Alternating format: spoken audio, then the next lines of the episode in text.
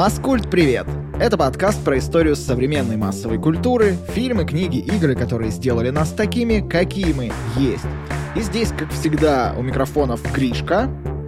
Здорово, ребят, здорово. И наш дорогой, любимый Андрей. Привет, привет, привет, друзья. Воробей. Джек, капитан Джек Воробей. А сегодня... Что мы сегодня узнаем? Сегодня мы узнаем вообще много интересного и нового. Я, например, расскажу, как поставить ловушку на продюсера, почему лучшие сцены в кино плохо пахнут, и как выжить так вот динозавра. А я расскажу, как проще всего избавиться от ненужного героя, чем настоящие и ненастоящие динозавры отличаются от ненастоящих, но настоящих при этом. И лучший кроссовер в истории человечества мы сегодня обозрим. Приятного аппетита, ребята! Погнали, друзья!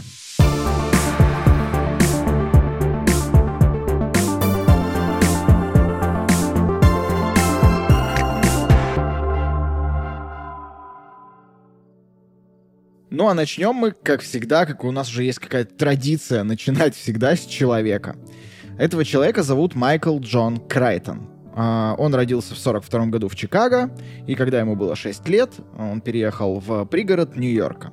Рос Майкл в довольно образованной чикагской семье. Отец у него был журналист, э, мать домохозяйка. Там было еще трое детей. И сам Майкл, благодаря своему росту, вполне успешно играл в баскетбольной команде школы Рослина. Ну, в Чикаго Буллс, да, я знаю этого Майкла, номер 23. Не совсем тот, да, но тоже скажешь.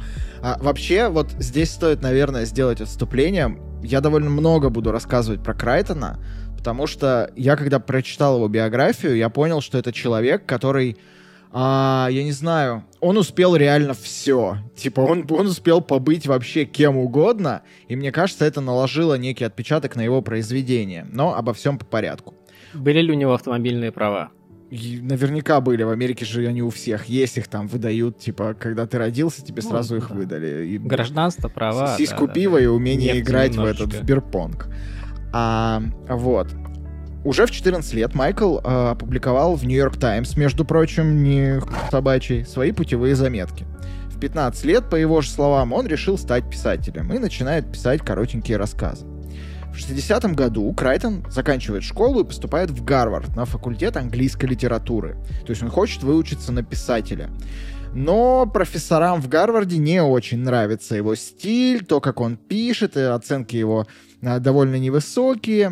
Майкл, видимо, не был человеком, у которого есть проблемы с самооценкой, предположил, что проблемы со стилем не у него, а у самих преподавателей. И в качестве своей работы однажды подсунул им эссе Оруэлла а, профессор его выставил Оруэллу тройку с плюсом, и Майкл окончательно понял, что гарвардские мерки — это типа не про меня какая-то шляпа. Но, несмотря на это, то есть вот мои маленькие любители успешных историй людей, которые на третьем курсе бросают универы, несмотря на это, э, Майкл заканчивает Гарвардский университет в 65-м, но резко меняет область интересов и начинает заниматься антропологией в британском Кембридже. А, там Можно за... я встав, вставлю кусочек? Мы один раз э, в университете, у нас была какая-то пара, на которую нужно было... Там пускали листочек по рядам, куда нужно было писать свои имена. Uh-huh. Ну, типа, проверяли посещаемость. И мы туда вписали... Ну, не мы, в общем, кто-то туда вписал э, Григория Михайловича Фихтенгольца, автора учебника по матанализу. И лектор на следующую пару зашел, он такой был очень всегда, он так говорил, очень интеллигентный, говорит, ну что ж, я так понимаю, вы ни меня не любите, ни мои пары, ни Фихтенгольца, раз вы его ко мне сослали. Больше так не делайте, пожалуйста. Ну, видишь, какой хороший Математики шутят. понимал. Да, математики шутят. Мы еще, кстати, mm-hmm. в этом выпуске расскажем про то, как математики шутят. А, и что математики бывают довольно ход. А, ну, да. В общем, э, в Кембридже Кембридже наш Майкл довольно неплохо занимался антропологией. Его даже там премировали годичной поездкой в Европу и Северную Африку. И в 23 года он уже читал лекции по антропологии. В середине 60-х, чтобы оплачивать свою учебу, Крайтон начал писать небольшие полицейские романы и публиковался в основном под псевдонимами.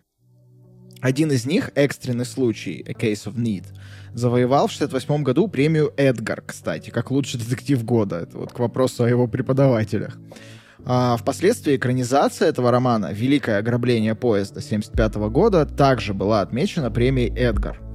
А в конце 60-х появляется классический уже фантастический детектив, а, роман «Отборное средство» 68 года выпуска. Это первая фантастическая книга Крайтона. После этого Крайтон возвращается в США и решает стать врачом. Да, типа, плод-твист и в 69 году заканчивает Гарвардскую медицинскую школу. То есть чувак реально, он уже был писателем, типа немножко журналистом, писателем, антропологом, даже лекции читал. Ну, то есть он не то чтобы не достигает успеха в каждом из своих начинаний, но всегда начинает новое. В общем, он заканчивает в Гарварде медшколу и некоторое время работает в Институте биологических исследований а, в Лахоле, это в Калифорнии. Впрочем, лицензию на частную практику он получать не стал.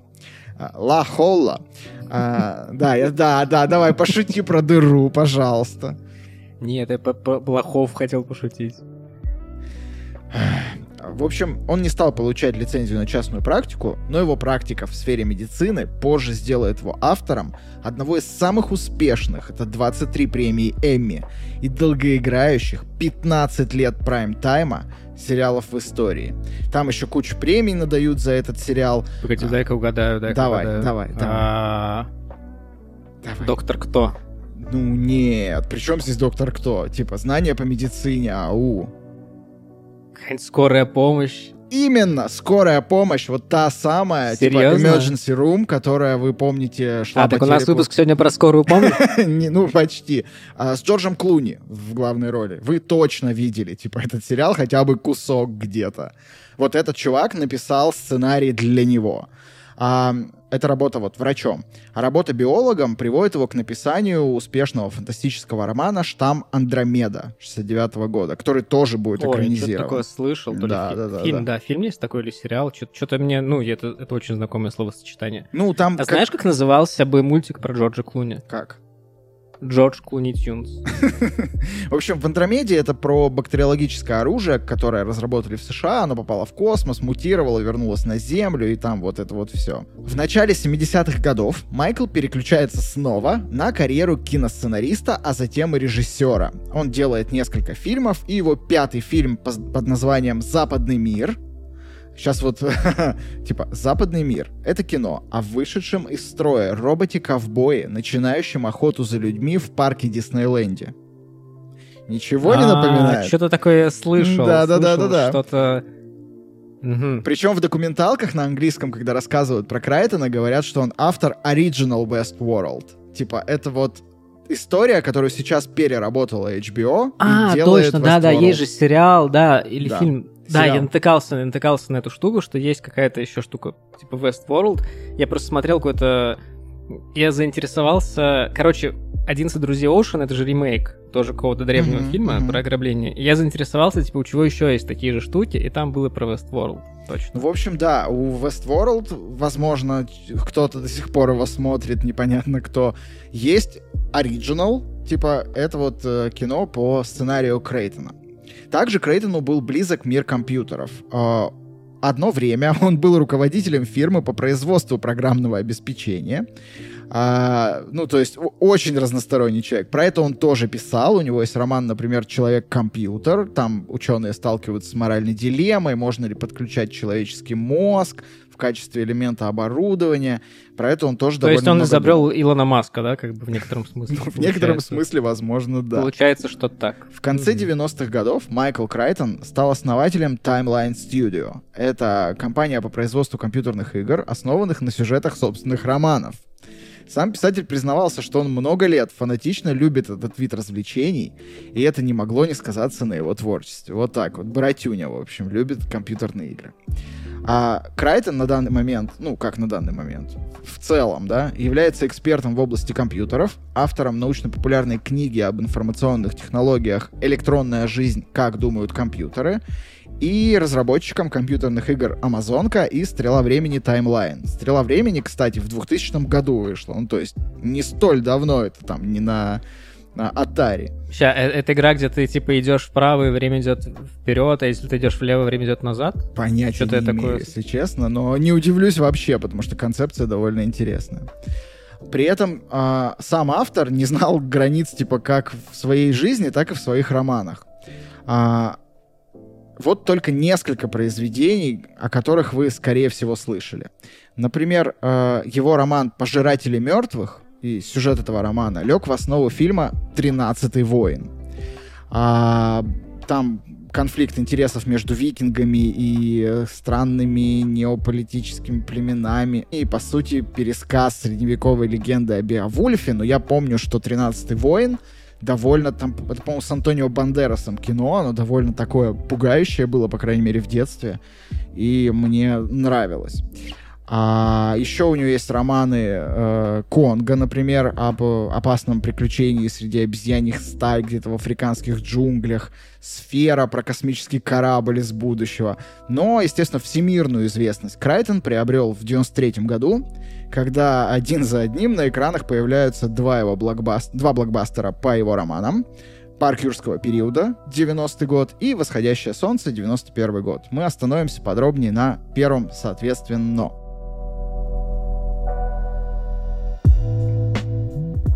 Над парком юрского периода Крайтон начал работать еще в начале 80-х годов, взяв за основу, кстати, свой роман Westworld. Это вот из которого потом получился фильм и современный mm-hmm. сериал. На самом деле, если задуматься, концепции довольно похожие. Типа парк развлечения, люди, которые э, почувствовали себя богами, и как, каким боком им Ну, это типа вышло. Москва, я понял, да. Да, типа того. Я бывал в Москве, я видел это, да. В общем, в 80-х он начинает писать э, парк юрского периода, но как-то забрасывает идею, и только к концу десятилетия возвращается к ним. Ну, визу в Союз, в Союз не дали просто. Да. Не смог посмотреть. Ну, кстати, вот в 89-м году... Жаль этого добряка. Э, как бы вся эта история заново заварилась в 89-м, как раз когда там Союз уже того почти. А в 89-м встречается, произошла буквально историческая встреча. А, Майкл Крайтон встретился... Не, подожди, историческая встреча произошла в 2017 Ай, ладно, поп. Продолжай. Опять какие-то шутки про славу КПСС. Да. Понятно. Стивен Спилберг и Майкл Крайтон встречаются, чтобы обсудить идею, внимание сейчас, телесериала о службе экстренной медицинской помощи. Да-да, той самой. Во время разговора Крайтон вдруг упоминает, что у него есть идея вот с воскрешением динозавров, и скоро выйдет его новый роман про это. Спилберг за эту идею ухватывается, и она ему очень очень-очень нравится. Он читает еще не вышедшую, ну, рукопись, типа, а, понимает, что это будет абсолютный хит, и бежит к руководству Universal, требует выкупить у Крайтона права на экранизацию еще не опубликованной пока книги. Несмотря на эту вот э, заинтересованность Спилберга, а, он был не единственным кандидатом на пост режиссера. Крайтон вообще разослал рукописи и предложения во все возможные студии, а, там рассматривались в качестве возможных постановщиков Джеймс Кэмерон, Тим Бертон, Ричард Доннер, это режиссер «Смертельного оружия». Это кебаб.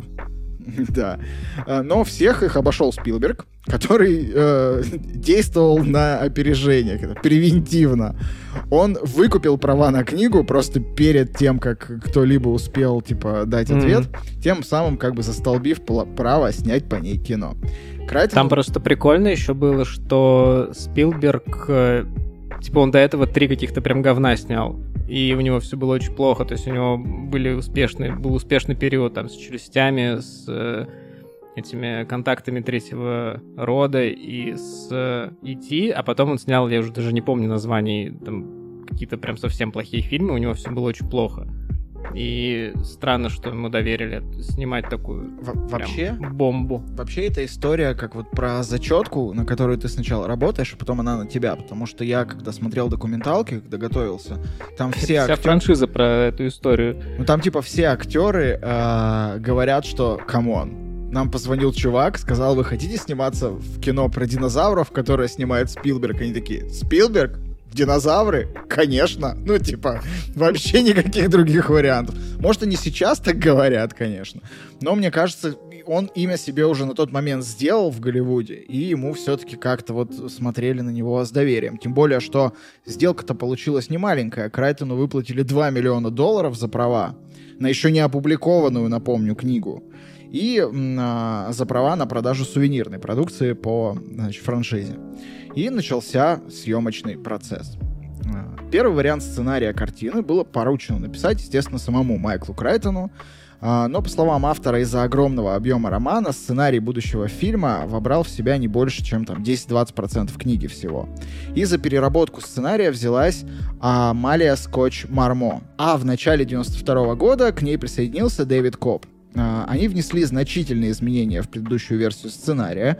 По настоянию Спилберга поменяли возраст детей, Лекс и Тима, и несколько раз перерабатывали их характеры. Вообще в романе Крайтона 11-летний Тим прям одержим компьютерами, он старше сестры, которой 7-8 лет. Вот у меня вопрос. Сцена с копанием в куче говна, она до этих людей появилась в сценарии, или они такие пришли и такие, так, этому фильму чего-то не хватает? И вот придумали эту сцену. Это как ты... это? Подожди, это неизвестно? Это ты про какую сцену с копанием в куче говна? Про ту, где они телефон искали? А, не, ну, не знаю. Мне она даже не запомнилась особо, если честно. А вот там, где они телефон искали, по-моему, в третьей части, что ли, вот там было прям зачетно, типа. Это реально лучшая Блин, знаешь, нужно было позвать эту эм, Светлану, как ее фамилия? Которая слоника зеленого снимала. Во-первых, ну, зеленый слоник, в принципе, более-менее похожи по теме. Ну, потому что некоторые динозавры выглядят как маленькие такие, ну, большие, точнее, зеленые слоники. И тема схожая, то есть, в принципе, можно рассматривать, наверное, зеленого слоника, как, ну, как некий спин парка юрского периода. Я думаю, Очень интересная э, теория. Вообще есть еще теория, что парк юрского периода и Westworld на самом деле происходят в одной киновселенной. Ну, по крайней мере, я не знаю, книжной вселенной. Mm-hmm. Вот, так что, может быть, мы когда-нибудь увидим и сериал какой-нибудь от HBO. Хотя, вот, судя по Westworld, наверное, не нужен нам сериал по миру юрского периода от HBO. Ну, это когда тиранозавр ходит и задумывается о своей экзистенции. Да, в четвертом сезоне там все тиранозавры, и они не понимают, кто из них на самом деле тиранозавр, а кто всего лишь жалкая копия тиранозавра. а, в общем, про каст. А, в главной роли Спилберг изначально хотел видеть Харрисона Форда.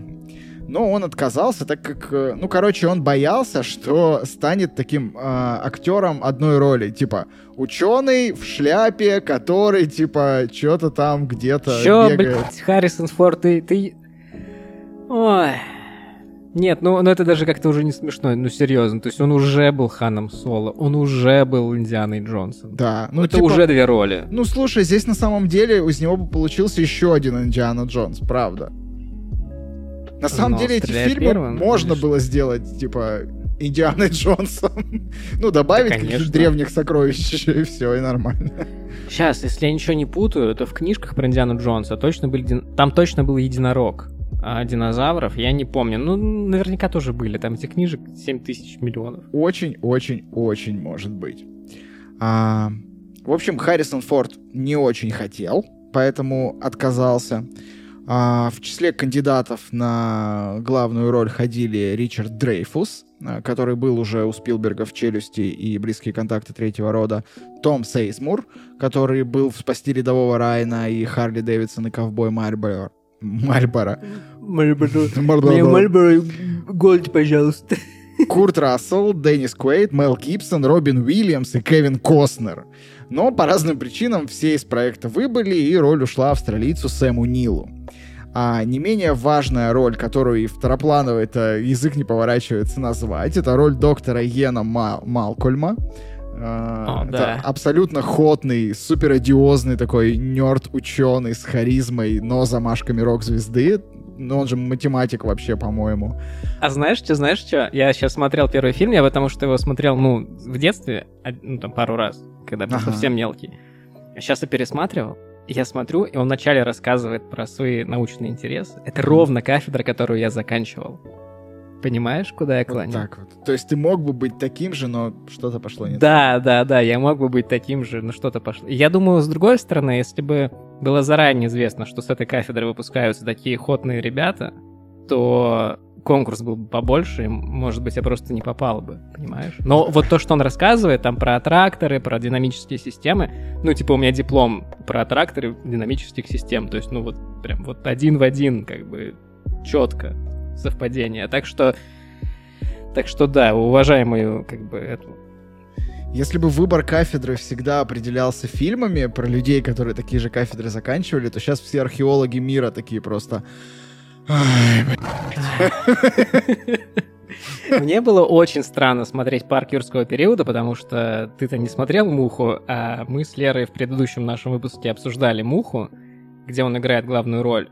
И я такой смотрю, и он такой говорит, «Жизнь всегда найдет путь, я такой думаю, ну конечно, блядь, ты неделю назад мухой у меня тут был. Я неделю назад другое совсем вообще рассматривал, другие вещи.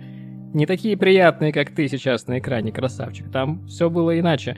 Короче, очень странный был диссонанс. Это какое-то мега странное, ну, мега странное совпадение, что один и тот же, ну, типа, не самый все-таки известный актер попался в двух выпусках подряд.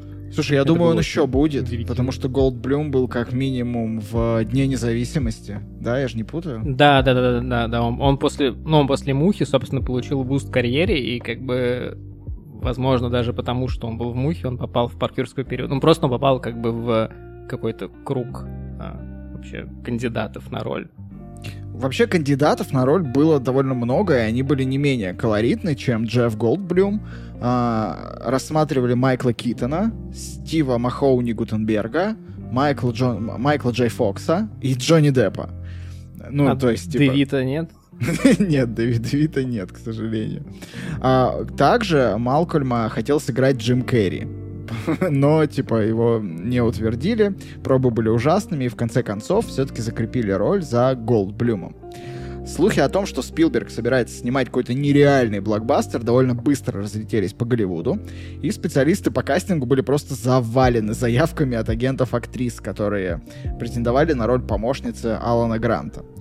А, там среди соискательниц были Сандра Буллок, Гвинет Пелтроу, Джулиана Мур, Лиз Херли, Николь Кидман, Рене Зельвегер, Хелен Хант, Джоди Фостер, Сигурни Уивер, Мишель Пфайфер, Джейми Ли Кертис, Линда Хамильтон, Вивер. Джульет Бинош, Ширин Фен, Терри Хэтчер, Сара Джессика Паркер. Ну, типа, come on, тут просто столько Прикинь, вариантов. был чувак, у которого были все телефончики этих да, да, да, да. И все эти анкеты, типа, одновременно. И он такой, ну, вы знаете, вас так много, пришлите фото в купальнике.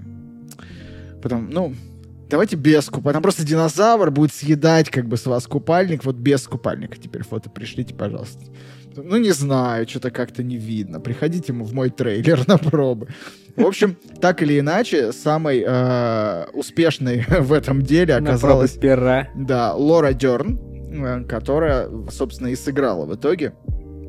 А, в итоге пришлось копаться в куче говна с руками по локоть. Сигурни, Джоди и Рене. Я тоже, когда мы с тобой полтора года назад начинали этот подкаст, я не думал, что мне придется по локоть просто ковыряться в кучах какого-то говна. А, а вот как бы мы здесь, в этом моменте историческом. Так что это все вот эти вот эти продюсерские ваши вот эти вот истории, вот где ты все подцепил. Понятно. Ну, все правильно. Ты приехал ко мне, полежал на моем диване, и мы решили, что Пробу пера провел. Нормально, да. А, окей, переходим к съемкам. Съемки проходили э, в конце лета и осенью 92 -го года на Гавайях, э, остров Кауаи, если я правильно я произнес. Там был. Красавчик. И в Калифорнии. Там есть целая экскурсия по этим местам, где... Ну, то есть мы ходили на какую-то экскурсию, mm-hmm. типа не экскурсию, а как это... Ну, где по этим веревкам тебя... Ты, ты ездишь по веревкам, по джунглям, вот это вот что Зиплайн. А, вот, нифига, прикольно. Вот, и нам показывали, типа, вот здесь снимали, здесь снимали. И вообще еще рассказали... Ну, там экскурсоводы были местные жители. Они рассказали, что они не очень любят всю эту тему, во-первых, потому что слишком много туристов, которые лезут в какие-то частично частные владения. А во-вторых, потому что голливудские ребята приехали для съемок, по-моему, как раз парка юрского периода, ебали какой-то огромный взрыв в джунглях, о котором никого не предупредили, засняли его с кучей ракурсов, ни после себя не убрали, уехали, и потом этот взрыв много где использовался, в многих фильмах, но в том числе как бы оригинально он был нужен для парка юрского периода, не помню какого, если честно. Прикольно. Короче, ну, они не любят этих ребят. Интересный факт. А, говоря про съемки, наверное, стоит начать немножко с другой части производственного процесса, с эффектов графики и с того, как вообще это все делалось. Потому что вы понимаете, что никто живых динозавров под джунглям не гонял. Люди сейчас такие, а, как? Спойлер! В общем, да, живых динозавров не было, генетика тут ни при чем. А, Были. Ну, давно. Ну да, 65 миллионов лет назад. Выучил за просмотр всех. Я тоже, кстати, выучил. А, кино стало по-настоящему революционным, а, первая часть, в области применения CGI и SFX эффектов. Эффекты делались студией, какой бы вы могли подумать.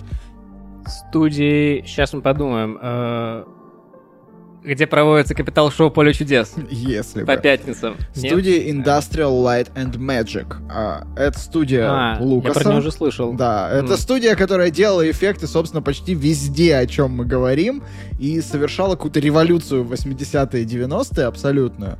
Кстати, недавно вышел офигенный документальный сериал про Industrial Light and Magic. Вы можете нагуглить, я не помню, на каком он стриминге вышел, но на не очень доступном. Я его даже скачал, но там не было субтитров, и пока у меня есть trouble с тем, чтобы его посмотреть, потому что довольно сложный английский, ну, для меня, по крайней мере. Э, но там очень хорошо описано то, вот как они сделали все самые ваши любимые фильмы. От «Звездных войн» до там «Терминатора» и вот это вот все, это все делали они. Ну, а. парк юрского периода, типа, как бы первый такой нет, большой CGI. Нет, нет, нет, нет, нет, не первый? Нет, ну, конечно, нет, тогда уже были «Звездные войны», come on. А, парк юрского периода интересен, интересен с другой стороны. А дело в том, что э, парк юрского периода такой симбиоз из э, старой школы э, Фила Типпета, э, это школа аниматронных моделей и кукольной анимации, uh-huh. и новой школы Industrial Light and Magic, типа CGI графики и вот этого всего. А, получилась довольно интересная история вообще. Это как если бы Гуф записался на фите со Славой Марлоу, да? Вот, то есть, Господи, ну... блядь. А, короче, здесь довольно интересная история. Сейчас попробую ее рассказать, как-то более-менее связано. А, давайте начнем с самого начала. Вначале пригласили Стэна Уинстона. Это чувак, который абсолютный гуру в создании аниматронных моделей в Голливуде в то время.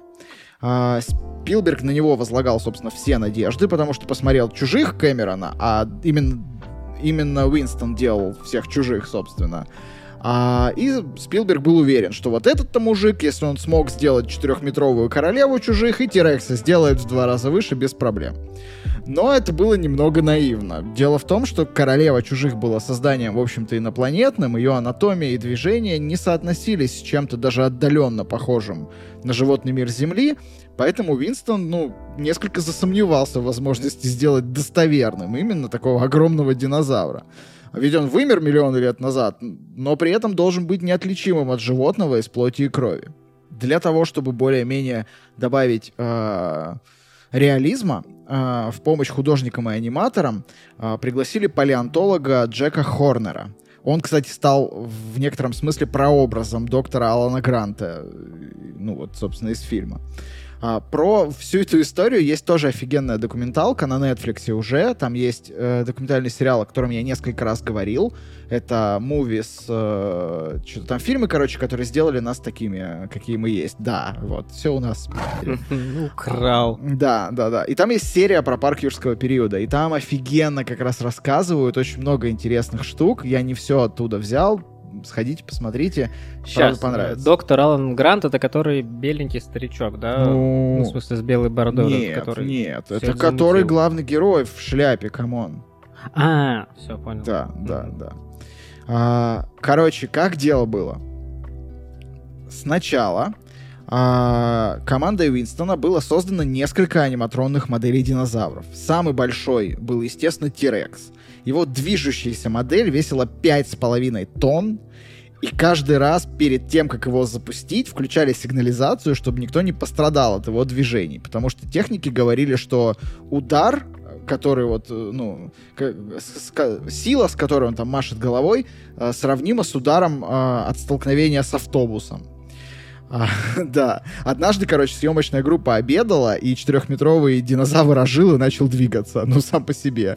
Люди, типа, малость или в этот момент начали разбегаться, а, а оказалось, что из-за дождя вода просочилась внутрь корпуса, замкнула цепь, из-за чего он, типа, начал коротить и двигаться. Техники, получается, установили мировой рекорд по перевариванию пищи, подозреваю, да? Да, да, да. И ее сразу, типа, отбрасывание из организма, судя по всему.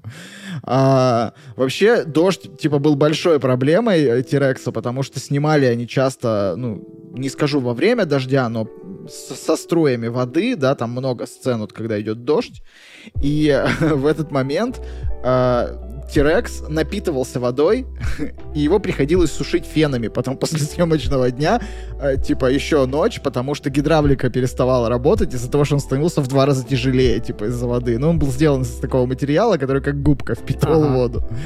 Вот.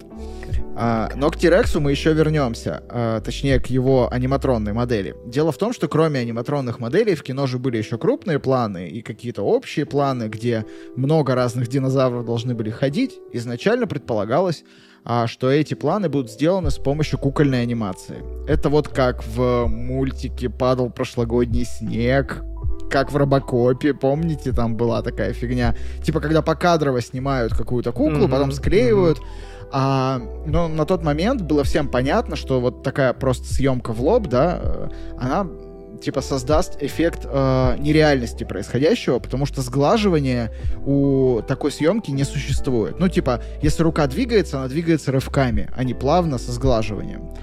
Поэтому наняли, собственно, Industrial Light and Magic для того, чтобы они нарисовали вот это вот сглаживание э, для этих, э, значит, э, кукольных, э, кукольной анимации, как раз, которой заведовал Фил Типпет. А, в Industrial Light and Magic в тот момент работали какие-то дикие рокеры просто. И самый, наверное, дикий из них был, по его же словам, я сейчас никого не оскорбляю, Стив а.к.а. Дебил Уильямс. Типа, так его зовут. Он сам это сказал, я видел в документалке. Там реально чувак, он ездит на каком-то маслкаре, короче. У него такой немножко ирокез, и ему, короче, все, ему на все насрать, типа такой максимальный панк, короче. Он сам рассказывает про это так, типа, мне сказали, что Короче, вот там динозавры, они должны двигаться, и это невозможно на компьютере нарисовать. И я в этот момент понял, невозможно? Окей. Типа мы, это нарисуем. А он пришел, э, начал, короче, придумывать, каким образом ему нарисовать Тирекса, который ходит э, полностью на компьютере. Но ему запретили, потому что, типа, у нас уже есть э, кукольная анимация, только сглаживание. Можно нам, пожалуйста? Не надо нам вот этих вот ваших. А, Стив как бы согласился, но в тайне начал все-таки рисовать а, анимацию. Он нарисовал скелет Тирекса, несколько месяцев придумал, как, придумывал, как у него должны двигаться ноги, как он должен анимироваться. И в итоге все-таки сделал эту, этот ролик. Там такой небольшой ролик на несколько секунд, как такой скелет тиранозавра просто типа бежит, делает несколько шагов. Естественно, ему никто бы не дал возможности, типа, презентовать открыто это, потому что, ну, у них уже целая команда работает потому что он над анимацией. ну, да, это возможно. Там, там очень колоритный чувак. Я всем дико советую вот эту серию на Netflix. Просто вообще бомба. А... Конечно, видеоверсию у нас нет, на дебилов-то не посмотри. да, Приходится да, да. рекомендовать. Да. И, короче, он а, придумал, каким образом презентовать свое вот это вот достижение. Он сделал ловушку на продюсера. Дело в том, что продюсером у фильма была Кейтлин Кеннеди, и однажды она пришла на Industrial Light and Magic для того, чтобы ей там должны были показать какой-то кусок со сглаживанием а, ну, в, в маленьком таком кинотеатре прямо в студии. А в помещении рядом с этим кинотеатром находился стол Уильямса как раз. И он оставил в комнате на столе Uh, на компьютере, типа на мониторе, вот эту, этот ролик, который крутился с ходящим скелетом тиранозавра. И как бы немножко сдвинулся в сторону, а стол стоял прямо напротив входа в комнату. И когда в комнату зашла Кэтлин Кеннеди, она первым делом увидела этот ролик, и такая, типа, вау-вау-вау, а это что такое? Типа, нихуя себе как круто! А, короче, им дали зеленый свет. Они все-таки дорисовали там кожу и, а, значит, полностью а, с рендерили ролик, где по полю несколько буквально, то, что там меньше минуты, бежит такой тиранозавр, земля качается, все красиво. Собрали, значит, э, в просмотровой студии там Спилберга, Лукаса, Кеннеди, ну, всех, короче. Типпета, который вот отвечал как раз за анимацию. И показали им этот ролик. По заверениям людей из документалки, Лукас плакал, когда смотрел это. Ну, то есть... Такой... И придумал Джаджа Бинкса в этот момент. Типа, Спилберг был просто в шоке. Он типа, вау, это, это, говорит, меняет вообще все. Типа, мы все переделаем, мы сделаем все вот так. В этом Типет э, довольно люто обиделся. Несколько недель не появлялся вообще на студии. И когда ему позвонил Спил, Спилберг с вопросом, типа, мужик, ну ты там как? он сказал, слушай, у меня чувство, что, типа, у меня больше нет работы, и я, типа, как специалист вымер. Ну, типа, вот, как динозавры. Спилберг подумал и сказал ему, офигенная фраза, мы возьмем это в фильм. И они реально взяли, там есть же, помнишь, когда они по лестнице поднимаются, он говорит, ну, мы, видимо, вымерли. Вот. А, при этом от кукольной анимации, естественно, отказались, но аниматронные вот эти вот механизмы все равно оставили. И поэтому а, все, что вы видите на экране в парке юрского периода первого, это очень крутой симбиоз. С одной стороны, инновационный для 90 93-92 это, по-моему, было, для 92 -го года графики, то есть вот на тех компьютерах, и просто безумно охренительных аниматронных кукол, которых э, вот, делали тогда в Голливуде. Шест... А потом история игрушек подъехала, 94-м, если я ничего не путаю. Ну, я, в принципе, говорю, что мощности уже позволяли обсчитывать все вот эти вот истории. Потому что, ну, типа, сейчас мне кажется, что ну, не то, чтобы любой дебил, особенно учитывая, что слово «дебил» в этом подкасте имеет какое-то особенное значение. Ну, в общем, не очень, наверное, сложно сделать в блендере анимацию бегущего динозавра. То есть, типа, за там тройку там вечеров, наверное, можно управиться. Если, если по гайдам из Ютуба делать. Ну и плюс мощность у всех есть для этого. В общем, далеко не каждый дебил а, взял и сделал первую в истории анимацию движения тиранозавра и сделал ее настолько реалистичной, что все просто офигели, если честно. Я, я, я теперь понимаю, в чем прикол. Он типа такой, ребята, я вот вам, ну, сделал такую штуку. Это просто дикий буст для вашего фильма.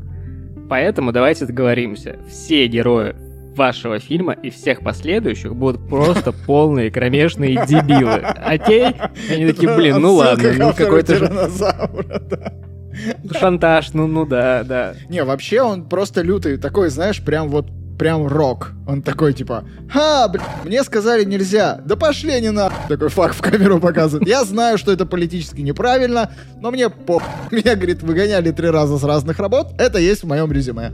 Я знал, что так будет правильно, и я это сделал. Вот и все. Типа, ну, красава, красава. Да, он прям, он прям красавчик. Типа, вот благодаря ему парк юрского периода смотрится даже сегодня как довольно невсратое кино первый. Ну, с точки зрения анимации. Мы там поговорим еще про все остальное. А, да. Давайте вернемся очень, к... Ну, хороший фильм. Давайте вернемся к Тирексу. 16 недель работы занимало создание, собственно, э, куклы тиранозавра. На начальном этапе изготавливался макет в уменьшенном масштабе, и его элементы, там голова, туловище, хвост, нумеровались, вырезались из фанеры в профиль, ну как бы в 2D. Затем разрезанные секции при помощи специального проектора проецировались на огромный лист фанеры, при этом их изображения масштабировались до размеров частей полномасштабной модели будущего динозавра. Короче, они делали маленькие дощечки, светили на них светом, и по контуру тени огромной вырезали здоровенные доски. Вот. Эти увеличенные секции вырезались, собирались воедино, крепились на арматуру из алюминия, и полученная конструкция обтягивалась мелкой проволочной сеткой и стеклопластиком, после чего наносилась маслянистая глина. Далее лепилась скульптура, которая оставалась сыроватой и податливой на протяжении всех этих 16 недель. А, далее отливались формы по этой модели с применением эпоксидки а, из материала, который используется в аэрокосмической индустрии. На заключительном этапе создавалась кожа из вспененной резины и осуществлялась ее покраска. Вот, кстати, эта вспененная резина и впитывала как сволочь воду, поэтому ее приходилось постоянно сушить. Готовые элементы, голова, туловище, хвост надевались на механическую конструкцию, Кукла плотоядного тиранозавра а, была изготовлена в натуральную величину, то есть модель была почти 7-метровая, а в длину достигала с хвостом 12 метров. А, специалисты Уинстона, вот эти, которые по аниматронным куклам, они вообще первый раз имели дело с, персона- с персонажем таких огромных размеров и вносили некоторые изменения в технологический процесс из-за этого. Теперь про механическую начинку. Ее собирали из гидравлики, из соображений безопасности и больших возможностей таких механизмов. А поршни должны были управлять головой, шеей, челюстью, лапами динозавра. Но требовалась еще дополнительная система для анимации туши самого животного. Один из специалистов предложил технологию, которая используется при производстве авиатренажеров. А в итоге Уинстон, заручившись финансовой поддержкой Universal, приобрел подвижную платформу, которая покачивалась из стороны в сторону и опускалась и приподнималась. Это то есть вот эта вот херня гидравлическая, которая угу. э, на авиационных тренажерах используется, чтобы кабину Но, качать в разные стороны. Моделирует перегрузки, да. Типа вот того, да-да-да-да-да. А, Движения гидравлических цилиндров и платформы программировались и записывались, после чего воспроизводились этой вот механизированной куклы со специального пульта управления. А, подобное положение вещей не в полной мере устраивало специалистов, потому что они хотели дать кукловодам больше свободы, а, и чтобы они имели возможность управлять динозавром вручную. Именно поэтому а, динозавра через специальные датчики подключили к пульту управления, и а, большой этот динозавр повторял все движения вслед за маленьким телеметрическим тиранозавром. А, поэтому движения тиранозавра в кадре настолько точные настолько кажутся реальными, потому что, типа, ими управляло огромное количество человек, и для них вот специально была построена такая вот сложная система. Звук шагов Тирекса, просто фан-факты, это звук падающей на землю секвойи крики динозавров — это смиксованные вместе крики пингвинов, обезьяны-ревуна, моржей, гусей, собак, крокодила, львов, тигров, лебедей и шуршание гремучей змеи. А, всего было две большие механические куклы тиранозавра кадры, требовавшие снимать э, полную функциональность, снимались с участием аж 14 кукловодов, которые управляли э, тиранозавром. Они находились на расстоянии там что-то 7-8 метров от него, типа по проводам, вот это вот все довольно сложно звучит. В нескольких кадрах динозавров играл человек в костюме раптора. Ну, это уже не про Тирекса, да, а про велоцирапторов. Там, значит, э, в шкуру этого динозавра влез художник э, Джон Розенгрант. А, он длительное время тренировался, репетировал роль велоцираптора, и, работать в костюме было ему довольно тяжело. Получалось довольно неубедительно, короче. А, Поэтому специалисты студии Уинстона взяли э, изображение актера, вот этого Джона, и наложили на него рисунки велоцираптора с разных ракурсов. Затем сделали слепок из э, Джона, и вокруг него вылепили скульптуру раптора. Короче, сделали скульптуру динозавра прям под него. А... Подвижную при этом. То есть он мог в ней ходить? То есть это костюм или как это? Что Ну да, да, это костюм, в котором он, типа, мог, ну не то чтобы прям бегать, типа, но как-то передвигаться более-менее в кадре. Некоторые, кстати, кадры вообще снимались с помощью специальных ботинок, потому что там было видно только ноги велоцираптора. Актер надевал ботинки и только ботинками, типа, ходил в кадре, чтобы было видно. Единственным а, доисторическим персонажем, которого снимали на Гавайях, на, на, на натуре, был э, Трицератопс. Это вот трехрогий этот динозавр, который лежал больной в самом начале фильма. На изготовление куклы ушло всего 4 месяца. Это типа немного в реалиях съемок этого фильма. Mm-hmm. Все мы помним этот момент, когда, значит, Трицератопс лежит, его осматривает группа исследователей, он тяжело дышит и что-то ему плохо. В этот момент из специальной ямы, которая вырыта под тушей животного, 11 операторов управляют, типа, движениями тела этого динозавра. Действиями кукловодов по рации руководит сам Винстон. А... Также интересный динозавр делофозавр. Это который с таким капюшоном и плюется кислотой. Вот. Который в тачке захавал да, чувака? Да, да, который в тачке ага. заплевал сначала, а потом захавал чувака. А, его модель была самой технически продвинутой, наверное, потому что у нее раздувался вот этот специальный капюшон. А... Это же зонтик просто. Ну, блин, технически продвинутая модель. Технически не надо. сложный зонтик, давай, так, так, так. И э, это была единственная модель, которая передвигалась на экране без помощи цифровых технологий.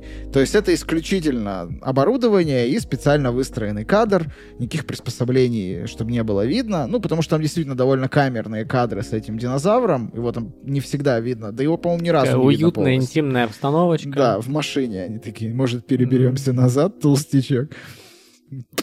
Тебе в лицо. Только не на лицо. При создании фильма тщательно разрабатывали каждую деталь, вот сейчас к твоему любимому, вплоть до навоза. Фекалии Навоз, динозавров, да, да на самом деле были смесью глины, грязи и соломы. Мухи, которые вились над этими кучами, были настоящими. Чтобы их привлечь, лепешки поливали сверху сиропом из меда и сока папайи. Но каков эффект? Смотришь и кажется, что это говно реально воняет. Типа... А, Каков эффект? Каков эффект? Оцените, пожалуйста. Вот вы сейчас понимаете, насколько объемной и долгой была работа по созданию этих аниматронных кукол, графики, сколько там было сил и денег вложено. Я просто хочу напомнить, что в первом фильме динозавров мы видим 15 минут экранного времени суммарно. Серьезно? Да, 15 Блин, кажется, что минут. они там везде вообще, что они там кишат. Да, но при этом как кайфово снято, типа, всего 15 минут. Это при хронометраже там 2 часа с копейками. 9 минут нам показывают аниматронных кукол и еще 6 минут нарисованных ящеров от Лукаса из АЛМ. От дебила. Самым сложным в исполнении эффектом, э, кроме динозавров, оказался эффект э, воды в стакане. Вот когда они... Я знаю, я знаю. Я... Ты знаешь, короче, как короче. эффект? Давай. да, да. Давай. Я... Э, cool story. Какое-то лето было, когда было очень жарко. Это было... Мне было лет, наверное, 12, что-то такое. В районе 10. Показывали по телевизору парк юрского периода. Ага. По там РТР каналу какому-то. Вот. И после этого несколько раз в течение нескольких недель показали making of зачем-то. Ну, прям вот 40-минутный там какой-то фильм документальный про то, как снимали парк юрского периода. Я его посмотрел раза три или четыре, наверное, за это лето. Кайфово. И я запомнил две вещи. Первое, что когда девочка, когда она там падает в какую-то вентиляцию и держится одной рукой там за какой-то край, ага. и там типа видно очень хорошо, что это не она, а дублер, что-то типа ляп. И второе, это про эффект воды в стакане. Они сделали это с помощью гитарной струны. Я эту хрень, типа, уже 20 лет в голове ношу. Да, они, короче, во время съемок заметили, что когда один из членов съемочной группы играет на басухе, то в чашке с кофе, которая стоит на столе от вибрации, расходятся круги. Поэтому под панелью машины натянули толстые струны, и помощник дергал за них в нужном ритме, чтобы получать круги э, во время съемки. Специалисты, спе специалисты по компьютерной графике сходятся во мнении, что именно парк юрского периода стал поворотным моментом в индустрии спецэффектов. Шесть минут компьютерной анимации и феноменальный зрительский успех подтолкнули студии к инвестированию средств в э, цифровые визуальные эффекты и, ну, как бы, заставили их рисковать. При этом аниматронные механизмы также не потеряли актуальности, и они по-прежнему востребованы, время от времени используются. Кстати, блин, я обожаю аниматронные механизмы, которые вот сейчас где-то используются, всегда очень круто выглядит, всегда видно. И э, лучшая компания в этом деле Legacy Effect, это правоприемница студии Стэна Винстона. А, сам Винстон в 2008 году, к сожалению, скончался. По сравнению с фильмом, роман Крайтона более жестокий. Некоторые сцены не попали в фильм. Например, там есть изначальная сцена нападения Тирекса на детей. Почти все нападения вообще динозавров на людей в фильме показаны довольно косвенно. Их там скрывают то травой, то листвой, то водопадом, то еще чем-нибудь. Это связано типа как со сложностью съемки, так и с рейтингами фильма. А, ну, рейтинг все равно, все равно был высокий. Ну, PG-13 ну, в плане, был. что он был 13, да, не 8. Не ну, 7. да, да, да, конечно. Ну, все-таки, как бы вот. А, несмотря на... Тоже вот фан-факт. Несмотря на то, что манеры поведения динозавров, издаваемые, издаваемые ими звуки и частично внешность, были выдуманы, по сути, инженерами съемочной группы, научное сообщество на тот момент, в 90-м, а, в 92-м, 3-м, а, заявляла, что динозавры в фильме самые правдоподобные из всего, что вот было снято к моменту, значит, выхода фильма. Ну и правда, если вы копнете и поищете, как выглядели динозавры в тех или иных фильмах, мультиках, телепередачах до 93 -го года, вы офигеете, насколько это было по сравнению с первым парком юрского периода стрёмно, кринжово, неправдоподобно и ублюдочно. А парк юрского периода это прям, ну, очень круто. Там чуть позже были споры про внешность, к ним мы еще тоже дойдем. Но вот на момент начала 90-х это было просто бомба вообще. Премьера фильма а, состоялась в 93 году в National Building Museum в Нью-Йорке. Все вырученные за нее средства пошли на благотворительность, а 11 числа начался прокат в кино. Очень хорошо настроение тех дней передают воспоминания Дэвида Кэпа. Это вот один из сценаристов, который адаптировал юрский период для переноса на экраны. Вот что он сам пишет. Подойдя к ближайшему кинотеатру, я оказался в толпе людей, и к нам вышел парень с мегафоном. «На семь часов все билеты проданы!» у, раздалось в ответ в толпе.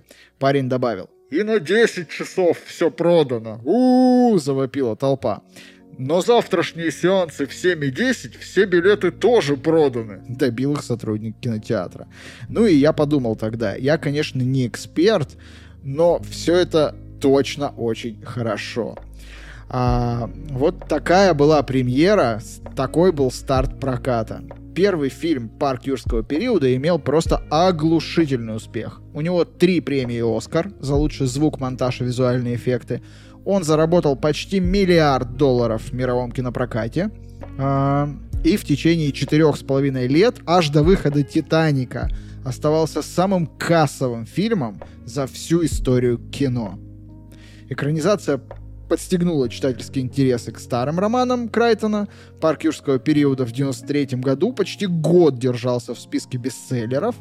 А Крайтон был признан самым популярным писателем года в США, а Jurassic Park получил премию Хьюга в номинации Best Dramatic Presentation.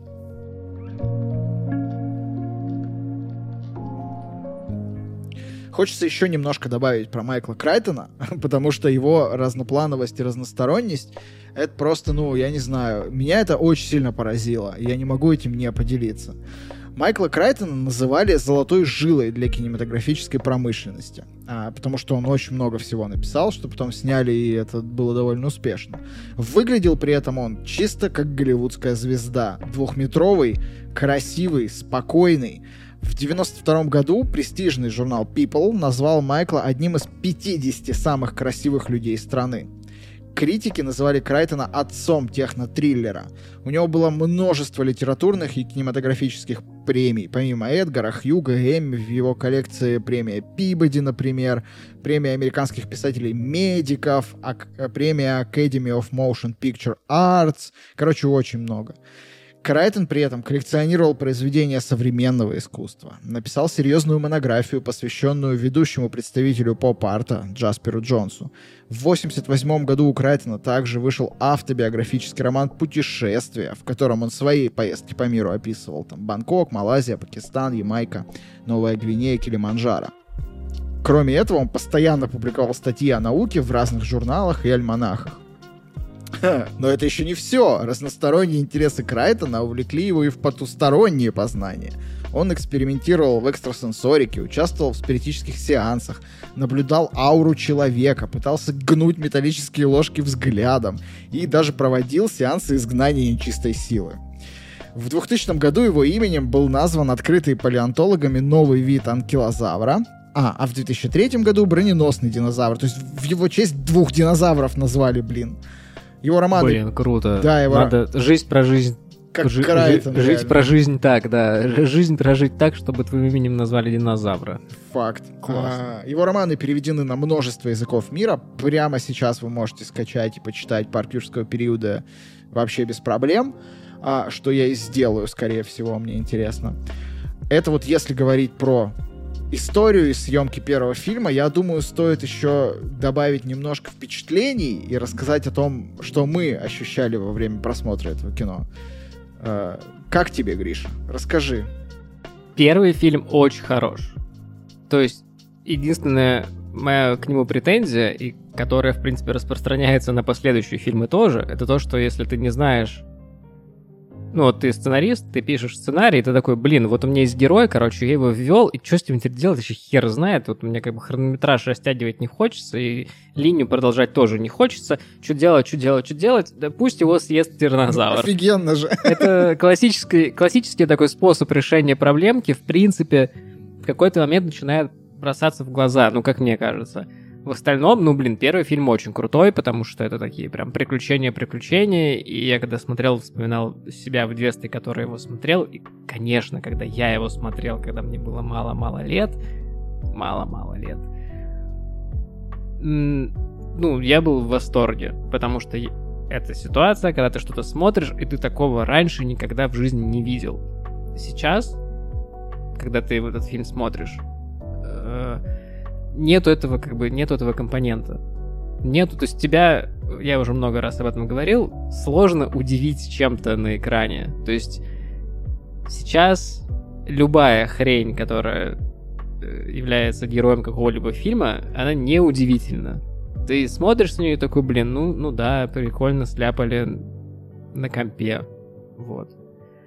И, конечно, в этом плане, если уже там про последующие фильмы говорить, то там второе, третье, они сильно проседают относительно первого, как раз именно в этом, потому что они не дают тебе ничего нового а, с точки зрения там сюжета или сеттинга или там лора.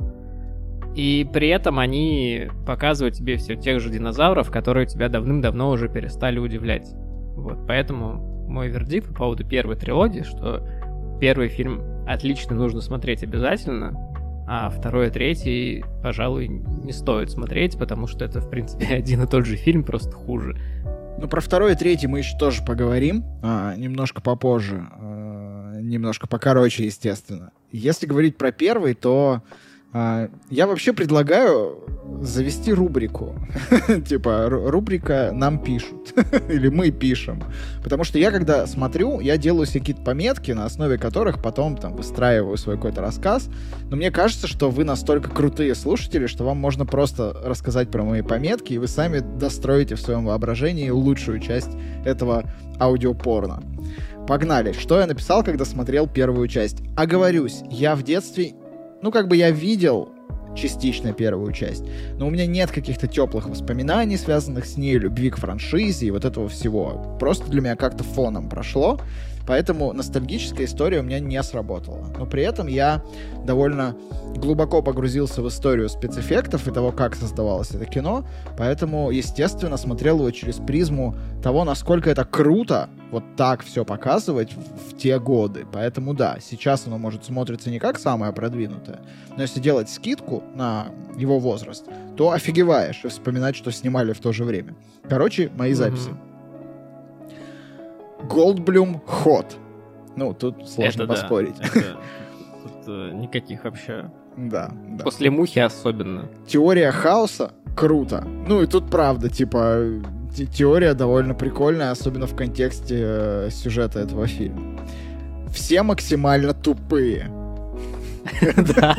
Это прям вот, ну, про это. Причем, как бы там все максимально тупые сразу на нескольких уровнях. То есть, ты понимаешь, мало того, что они как бы тупые индивидуально, они еще тупые как э, коллектив, потому что, сука, вам с первого раза было непонятно, что это плохая идея размножать динозавров. Не, ну ладно, ладно. Типа, Где бы то ни было, но вы как бы еще шесть раз, еще пять раз это делаете. мы еще перейдем, но в первом фильме там тоже довольно много странных типа мувов, которые они проделывают. Э, дебилы там все, конечно, да. Да. Санта-Клаус не то, чем кажется. Привет, Аттенбора. посмотрите, вы поймете, о чем я говорю. Там главный ученый такой чисто Санта-Клаус. А, вот. а да, да, да, понял, да. Голдблюм да. максимально шикарен. Это я писал, по-моему, когда его за ногу укусили и везли там такого полуголого, типа мокрого. Я такой, вау. Э, муху ты отказываешься смотреть. Да. Главные уроды тупорезы корпораты. Это, кажется, главная мысль этого фильма, типа те, кто хотят заработать на природе и вообще, главную мысль этого фильма я в следующем, в следующей своей фразе э, выразил. Природа даст тебе пи***, если ты не уважаешь ее. Кстати, это, да, это вот это в Индиане Джонсе же такая же мысль. Да, она на То самом есть, деле э, много где э, есть. Да, да. Но здесь это прям главное. Как, как его, Грааль, не Грааль, а как его... Ну, ящик этот, который они там искали, который всех нацистов убил. Да, да. Но это типа не заигрывая с судьбой. Ящик Пандоры. Пандоры был? Конечно. А. Это типа не заигрывай с судьбой, а тут типа не играй в бога с природой, природа все равно тебя догонит и отпустит. А, и последнее, а, отлично работает кино, как высказывание, а вот о природе, о том, что типа синдром бога, теория хаоса и так далее.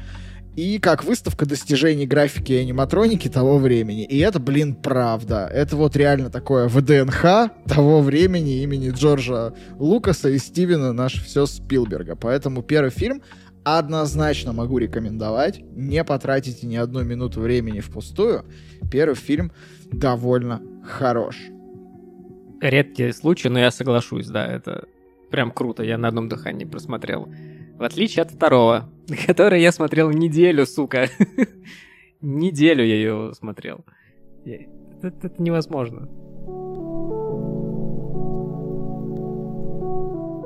Ну, а любая франшиза всегда генерирует вокруг себя не только сиквелы, триквелы, квадриквелы, вбоквелы, но и довольно много игрушек, комиксов, э, сериалов, всего того, что мы так любим.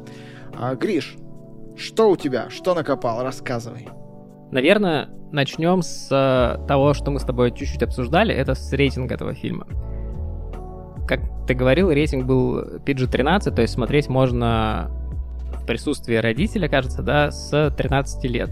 Да. А вот, кстати, а со скольки лет без присутствия родителей?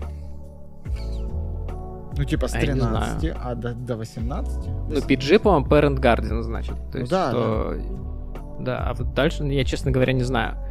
Но суть в том, что Макдональдс, они обратили внимание на хайп этого фильма. Такие, блин, чуваки, нам нужно сделать какую-то коллаборацию. И запилили как минимум два, ну на ютубе есть два рекламных ролика, полностью стилизованных под парк юрского периода, которые рекламируют Dino Size Combo. Это тройной чизбургер, огромная порция картошки и один из шести лимитированных специальных красивых стаканов.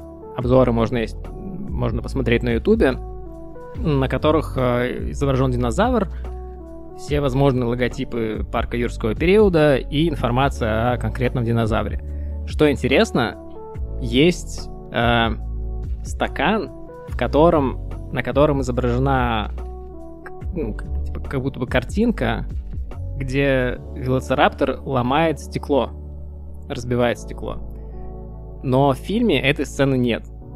И вот обзорщик этого стакана на ютубе а я такими делами занимаюсь при подготовке к подкасту. Да, я смотрю обзоры стаканов на Ютубе. Мы делаем это за вас. До чего ты, блядь, меня довел? Это просто кошмар какой-то.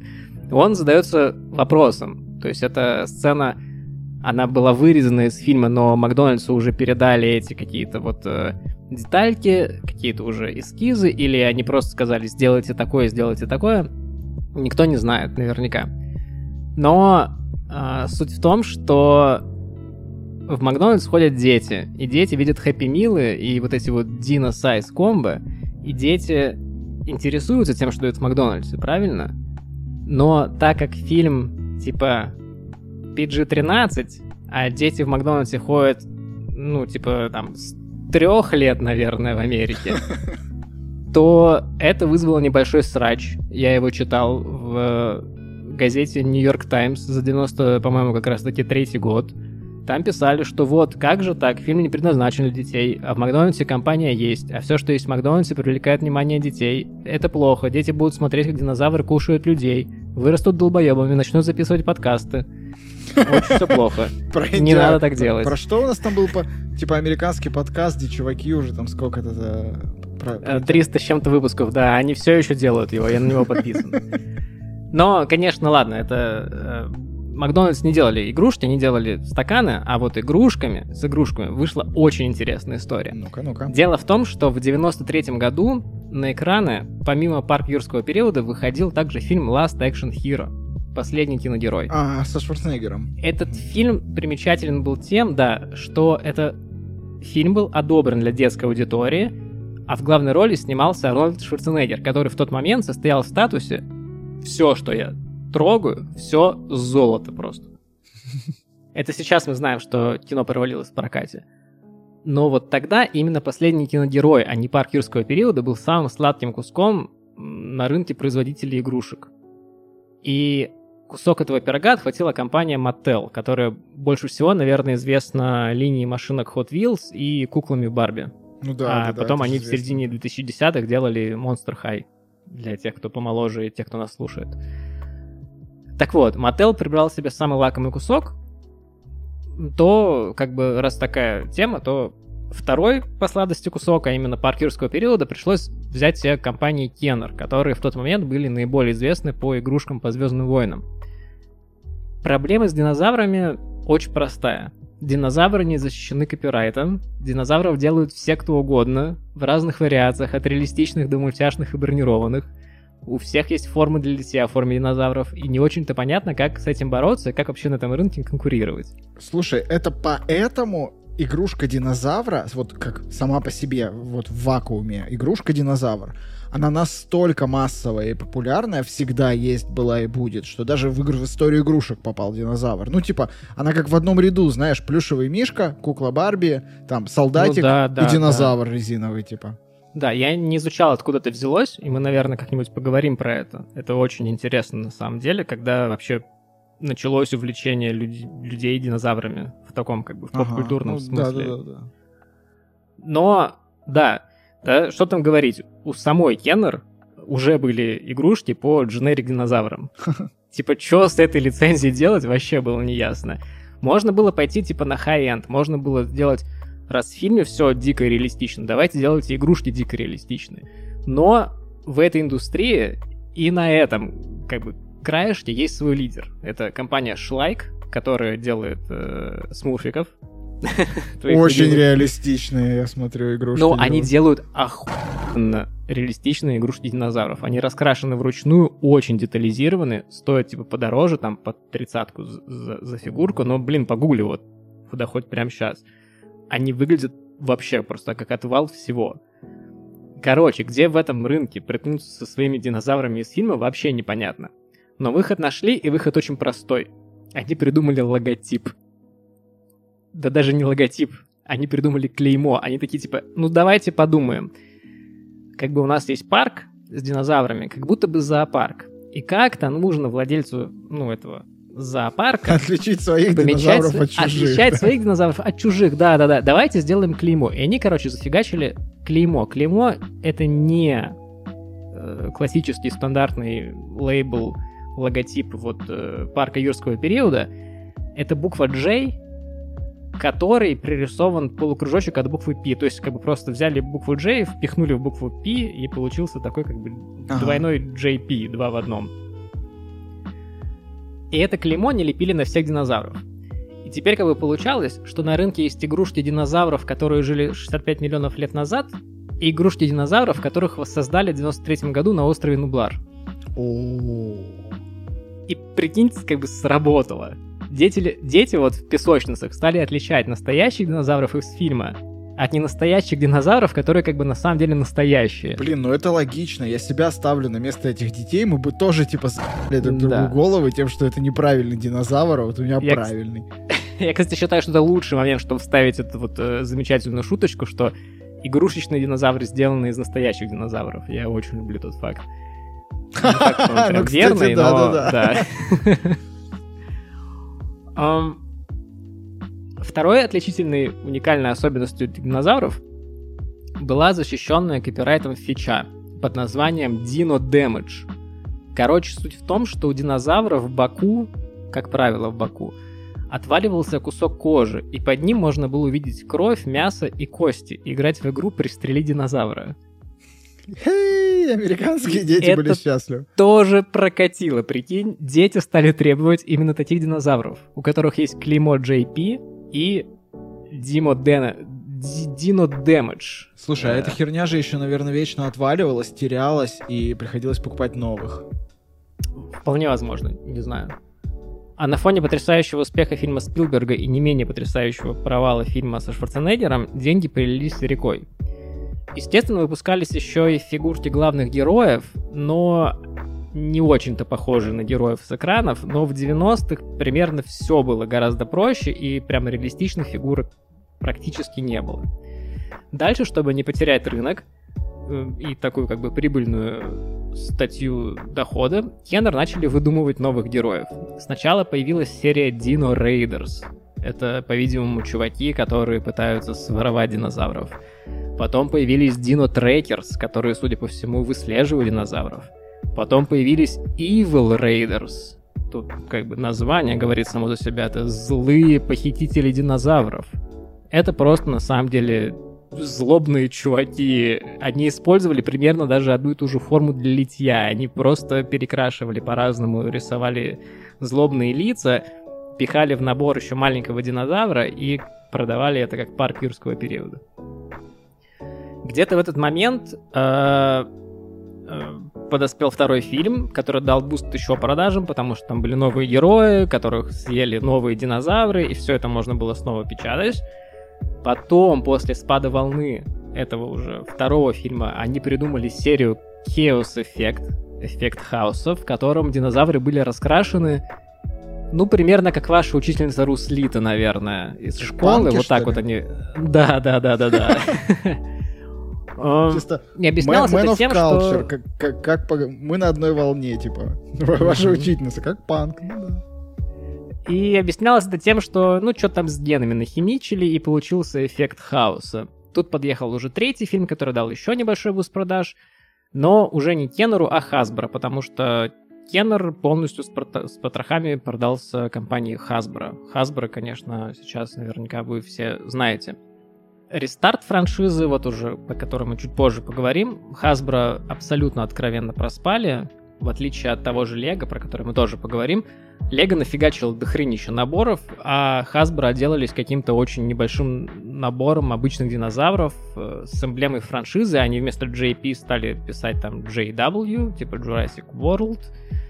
Но э, Universal не понравился такой подход партнера по игрушкам, и они отдали лицензию кому? Правильно, они отдали лицензию компании Mattel, которая вначале от этих динозавров просто открестилась, такая сказала, ну нахер вас с этими вашими динозаврами, мы не знаем, что с ними делать. Теперь с ними понятно, что было делать. И Mattel, они дали этим сериям второе дыхание и сделали, пожалуй, лучшие игрушки по парку слэш миру юрского периода, сделав уже, наконец, фигурки главных героев, которые похожи на, собственно, главных героев. Сделали игрушки коллекционерского как бы качества, то есть прям совсем похожи. Я себе даже одну купил с невероятно горячим голдблюмом, с расстегнутой рубашкой, который будет лежать у меня на рабочем столе и смотреть на меня и говорить, мальчик, хочешь я тебя обниму? Хочешь немного Я буду говорить «да». Я... Мы, да, сможем обсудить мой диплом. Особый респект от подкаста Маскульт получает игрушка доктора Сетлер, которую представили на Комиконе в Сан-Диего вот этим летом в 22 году. Это фигурка с первого фильма, и она характерна тем, что у нее есть сменные руки. У нее есть обычные руки, а есть руки, которые по локоть в дерьме. Это просто обалденно. Это просто лучшее, что могло произойти Э, с игрушками по миру парку юрского периода. Блин, это реально Короче, офигенно. конечно, я не буду говорить про сотни миллиардов всяких других сторонних игрушек. Там все, что угодно можно купить с логотипом Jurassic Park. Э, здесь именно конкретно рассказ вот про такую хитрую и достаточно ироничную в итоге историю о том, что делали с лицензией и как с ней э, обошлись в итоге в конце.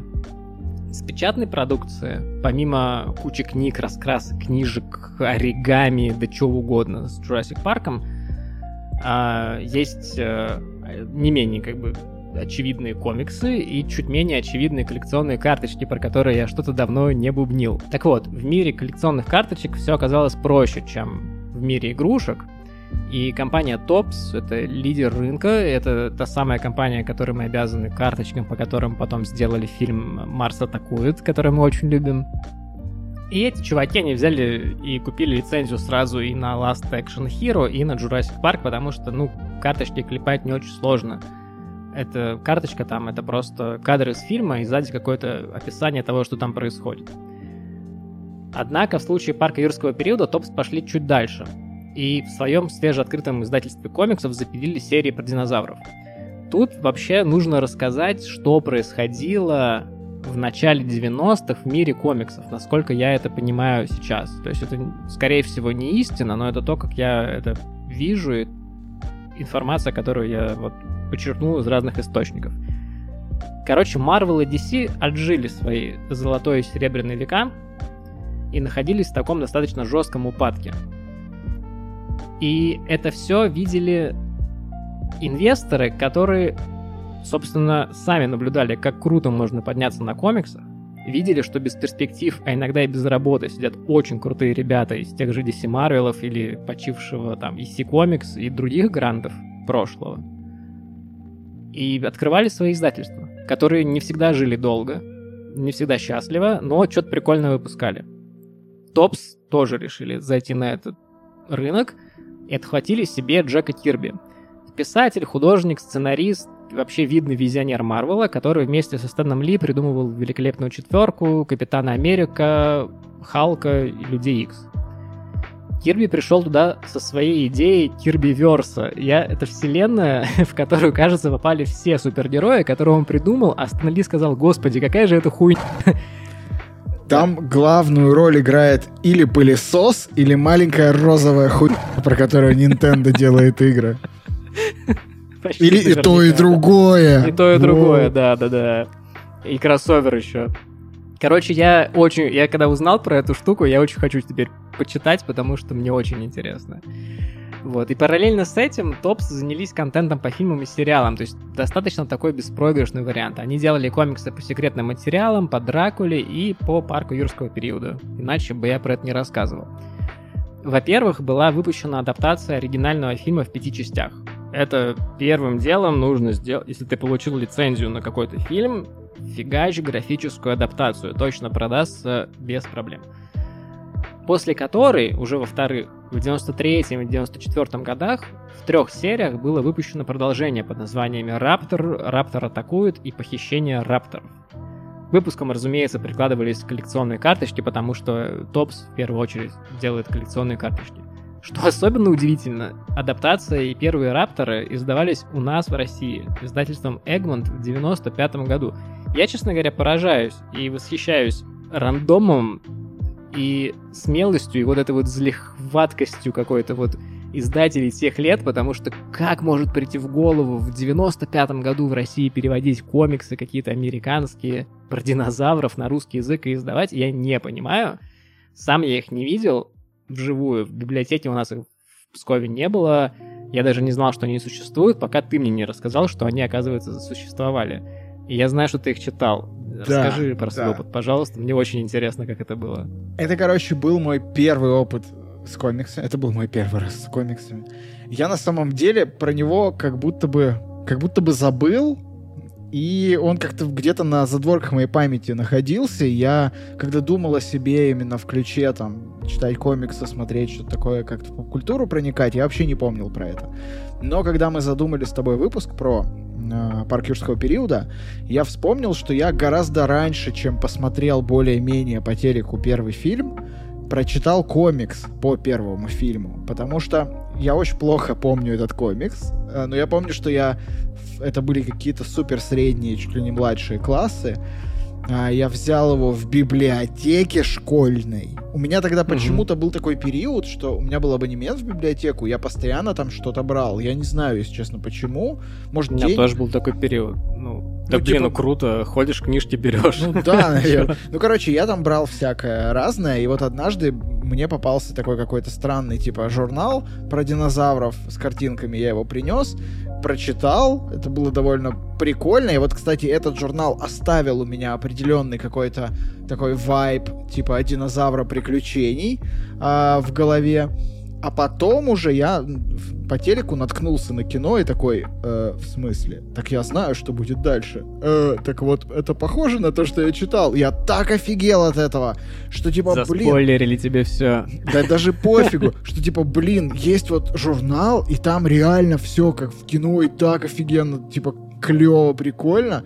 Там еще рисовка такая была, типа, ну, не как вот эти современные, там, ультракрасивые, офигенно талантливые да, рисовки. Она, очень, она кислотная очень и такая прям ну, детская. Не очень брежная, вот, да, наверное. детская, да-да-да, вот именно детская. Да, да, и это меня как-то подкупило в том возрасте, и это было, мне было так реально интересно, что ж там с ними будет дальше, как вот что с ними происходит, и вот это, знаешь, такой чисто а, парка юрского периода имени вайб, когда у тебя такие мощные, но квадратные джипы, какие-то ламповые приборы, какие-то железные штуки, кожаные ремни, какие-то вот винтовки, ну вот такое какое-то все, типа около охотничье, около сафари, но ретро. И вот это все каким-то образом для меня сформировалось в некий вайп вокруг этого комикса. Я после этого, типа, нигде его не видел, если честно. И вот только ты нашел, что же это все-таки издавалось в России. Если вдруг вы где-то это найдете, почитайте. Мне в детстве, по крайней мере, нравилось. Я почитал. Я, ну, их можно найти в сети интернет на разных сайтах специальных. Эм, ну, это классический комикс 90-х э, годов, то есть он не сильно отличается от Терминатора, допустим, ни по рисовке, ни по сюжету, ни по какой-то осмысленности. Единственное, что в Терминаторе тебе добавляли каких-то новых параллельных э, историй. Здесь у тебя история про тех же героев. Ну, я не говорю про экранизацию, да, я говорю про вот Рапторы. Вот Рапторы это там примерно в сумме получается 9 или 8 выпусков. Э, что было дальше? То есть там события сразу после событий, а, которые произошли в конце первого фильма. То есть нет еще никакого второго фильма. Ну, наверное, в планах есть, но по факту как бы нет.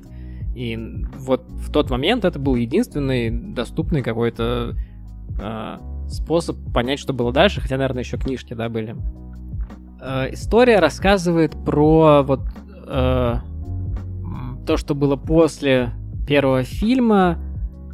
Э, Короче, суть в том, что какой-то дядька с острова свистнул пять рапторов, а потом они, главные герои, пытаются их поймать и как бы вернуть обратно. Вот.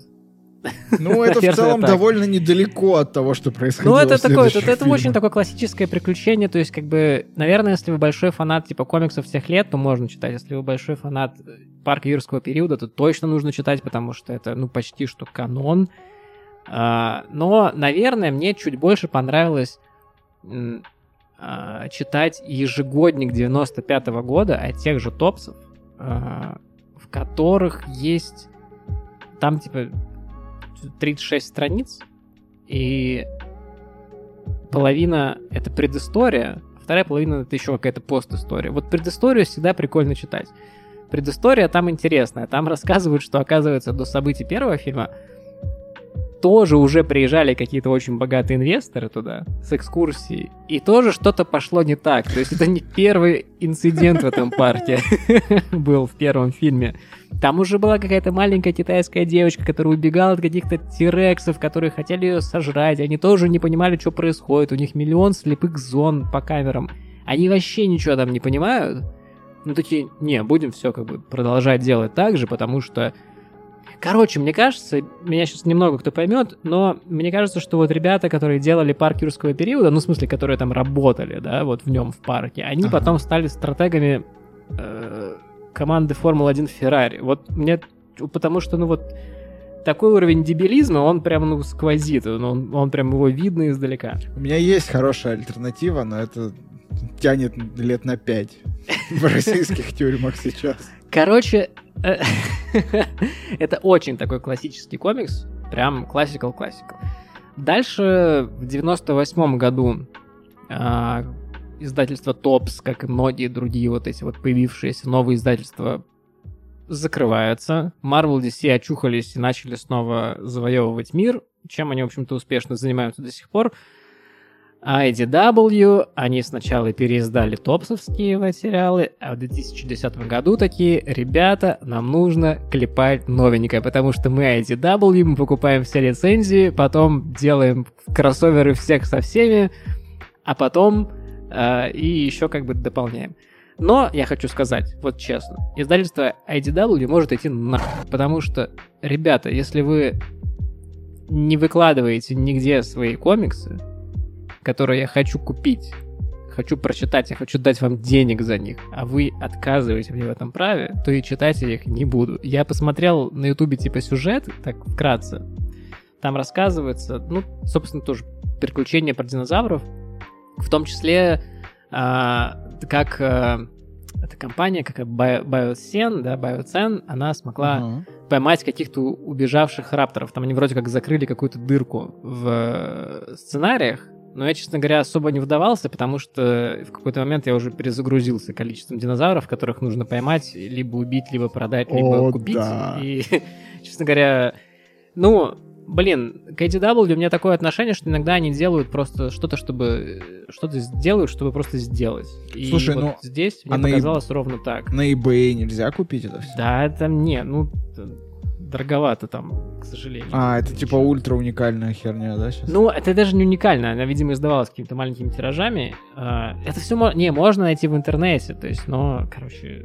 А, ну, типа, кому мы... Мне, мне, мне на них зуб уже большой. Мы живем уже все в пиратской реальности. У нас уже не модно говорить а, про то, что надо все покупать, так что можно не вуалировать. Идем на торренты, пацаны, там есть Да все. нет на торрентах комиксы про, про... Есть те, которые в России издавались. Вот те, которые в России издавались, они есть на русском, кстати, можно посмотреть. Вообще, вот, кстати, что я хочу сказать.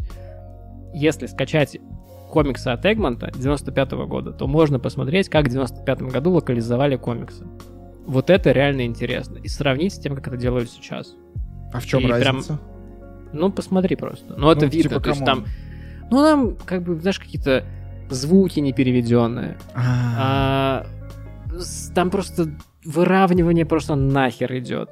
Э, именно с точки зрения Переводчики тоже переводили, по-моему, прям просто вот как вот видят, просто ну, то есть они с одного раза переводили. Ну, то есть про, они не парились. Промпт 1.0 какой-нибудь. Windows Millennium. С редактуры, с корректировкой. Нет, вообще ничего это не нужно. Ну, прям очень.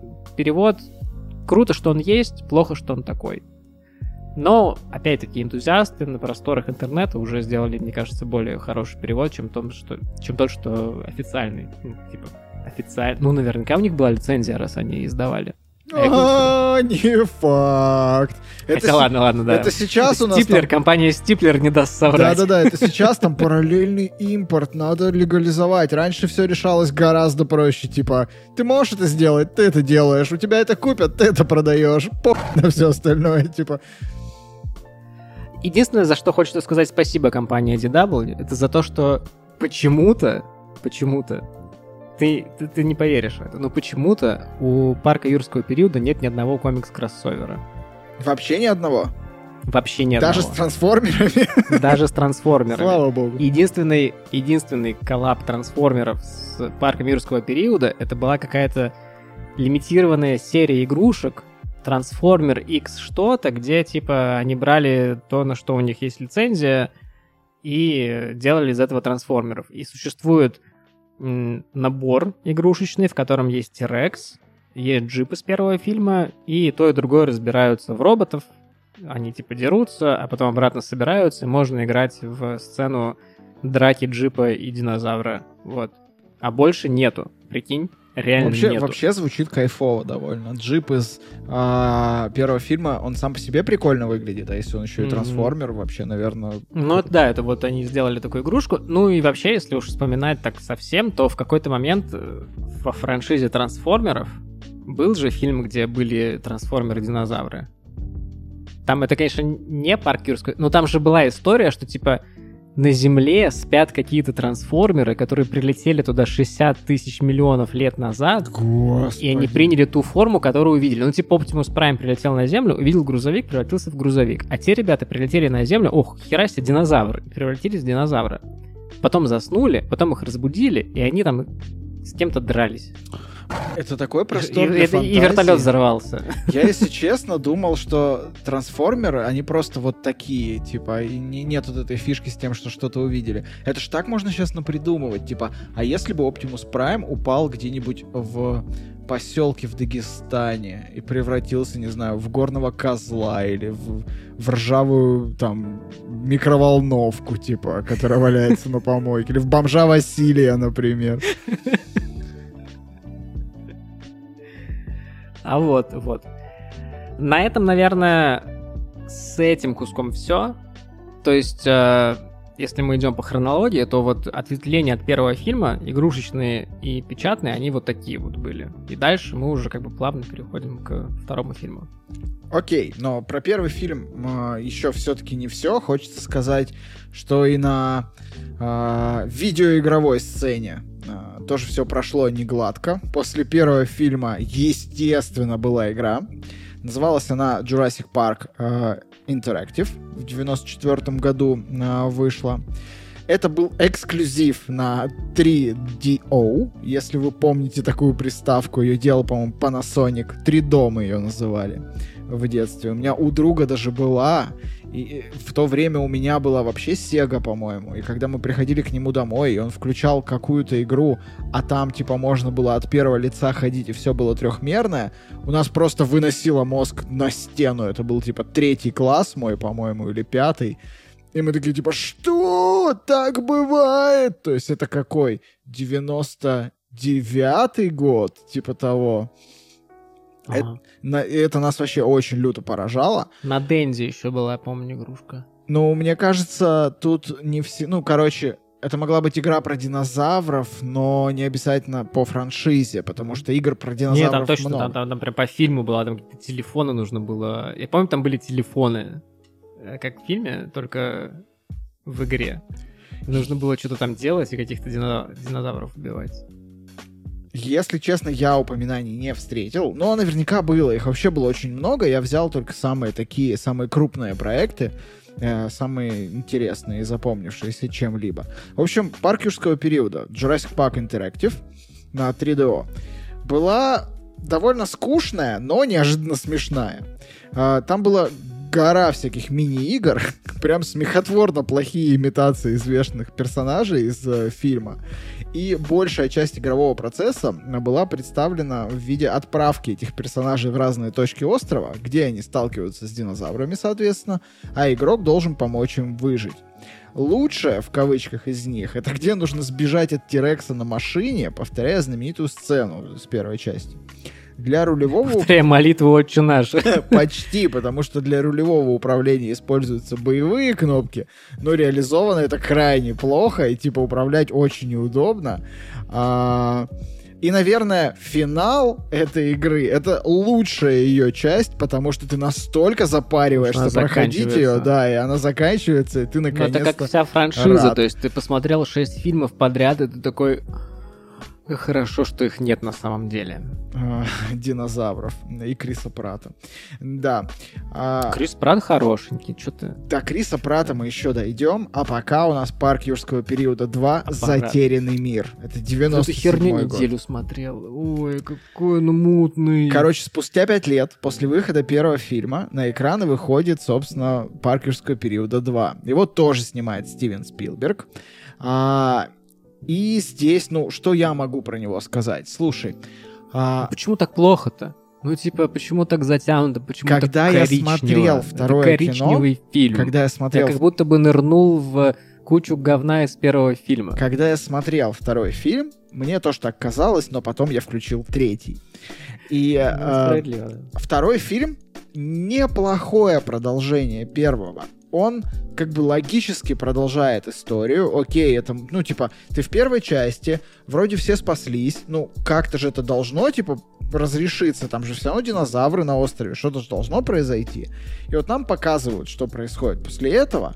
А, в целом довольно неплохо как продолжение, но оно пережевывает э, все, все те же идеи типа первого фильма, как бы ничего нового особо не дает, и те же самые мысли нам транслируют. Я сейчас э, продолжу нашу постоянную рубрику э, «Нам пишет Ёж». Значит, что я писал, когда смотрел этот фильм? Так, э, поехали. Голдблюм все еще шикарен. Да, Голдблюм во втором фильме тоже есть, и он все еще шикарен. Жизнь всегда найдет выход. Ну, собственно, та же фильм, э, та же мысль, которая и в первом фильме постоянно везде проходит красной нитью. Санта никак, блядь, не научится. Да, это, никто никак не научится. Правда. Потом я исправился и понял, что это не совсем Санта, что это помесь Хагрида с Сантой. Потому что он, типа, искренне любит выращивать всякую опасную дичь и абсолютно не задумывается над тем, что будет, когда она вырастет. А главные уроды — это люди, но есть шанс. А... Клуб такой был, он закрылся. Не знаю, ничего такого. А, девочка играет отвратительно, записал я. Сейчас бы вспомнить. А, там есть какой-то момент. А, когда... это к тебе просто в гости приходили. Нет, там есть момент, когда эта дочка Голдблюма, она такая, типа, а, ну, как бы, а, это да. типа, происходит какой-то вот пиздец, на них там что-то вокруг динозавры ходят в самом начале в этой, в автобусе этом бронированном. И она вроде ведет себя абсолютно спокойно, ну, и они все вроде абсолютно спокойны, но тут вдруг ни с того ни с сего она разворачивается к Голдблюму и начинает орать, «Папа, увези меня отсюда, срочно увези меня отсюда, заби, за, типа, куда-нибудь меня день, чтобы там было безопасно». Он садит ее в эту люльку и поднимает, типа, на высоту. Просто ничего этому не предшествует, абсолютно непонятно, с чего она так изменилась в поведении, но я такой, что это сейчас произошло, блин? Зачем ты это сделала? Вот. Значит, читаем дальше. А, ну, все еще неплохое кино. Да, вторая часть действительно не сказать, что прям плохая. Она не настолько крутая, как первая, а, но при этом ее можно смотреть. Она как-то продолжает первую, и там даже есть прикольный момент на Тирекса и капсом пишу с обрезом, блядь, с обрез. О, подожди, подожди, подожди, подожди. Ты э, не смотрел короткометражку перед шестым фильмом, которая должна идти хронологически? Нет. Я даже не знаю ее существование. Ну, давайте запомним момент, что он удивляется, что с обрезом идут на Тирекса. Ну, это, блин, перед шестым фильмом. Ну, короче, там реально чувак с обрезом, с какими-то такими патронами размером с мизинчик собирался валить Тирекса, если даже на слона ходит чуть ли не с такой 45-миллиметровой гаубицей. Ладно, я, я не могу держать это в себе. Понимаешь, в этой короткометражке, сука, девочка пятилетняя примерно, арбалетом, с арбалетом на него полезла и победила. Вы сейчас прослушали краткий рекап фильма, э, как там он, «Жертва»? Или как он? Ну вот, новый про хищника, типа, где с луком. А, не смотрел. Ну, короче, окей, забьем для ясности. В общем, с обрезом какой-то мужик собирается завалить самого главного, типа, хищника во вселенной. Что пишу дальше я? Э, динозавры, даже самые маленькие, гораздо умнее людей. Это вот про, ту, про то стадо маленьких динозавров, которое съело этого чувака, который потом будет играть в сериале «Побег» итальянского мафиози, типа, когда они толпой на него накинулись. Ты знаешь, вот, э, наверное, это единственный момент, который мне положительно вижу в этом фильме, потому что тут они э, сыграли на каком-то вот моем лично страхе, потому что вот для меня лично более ужасающая ситуация — это не когда на тебя что-то огромное, слюнявое, рычащее с дикими глазами прет, а когда тебя вот, знаешь, много маленьких каких-то существ тебя, как бы на тебя нападают. То есть, типа, когда куча тараканов для меня хуже, ага. чем там, типа, один большой таракан, и вот что-то такое. То есть, вот что-то маленького э, куча такого мелкого каких-то жучков-паучков, которые пытаются себя полностью облепить. Для меня это вот лично вот прям дико ну, ужас просто, фобия у меня, наверное, какая-то есть. И в этом плане это что-то новенькое было, и мне вот тут было прям реально вот прям вот неуютно это смотреть, как они такие маленькие, какие-то милипистические вот динозаврики, они типа человека просто сожрали. Блин, интересно. Это прям такое А со мной сработало наоборот, потому что там же в начале он типа, ну этот динозаврик маленький, он довольно милый. Он такой что-то сидит себе, а, э, ну, подходит к людям, а этот чувак, которого потом сожрали, он его электрошокером бьет и такой, типа, чтобы боялись.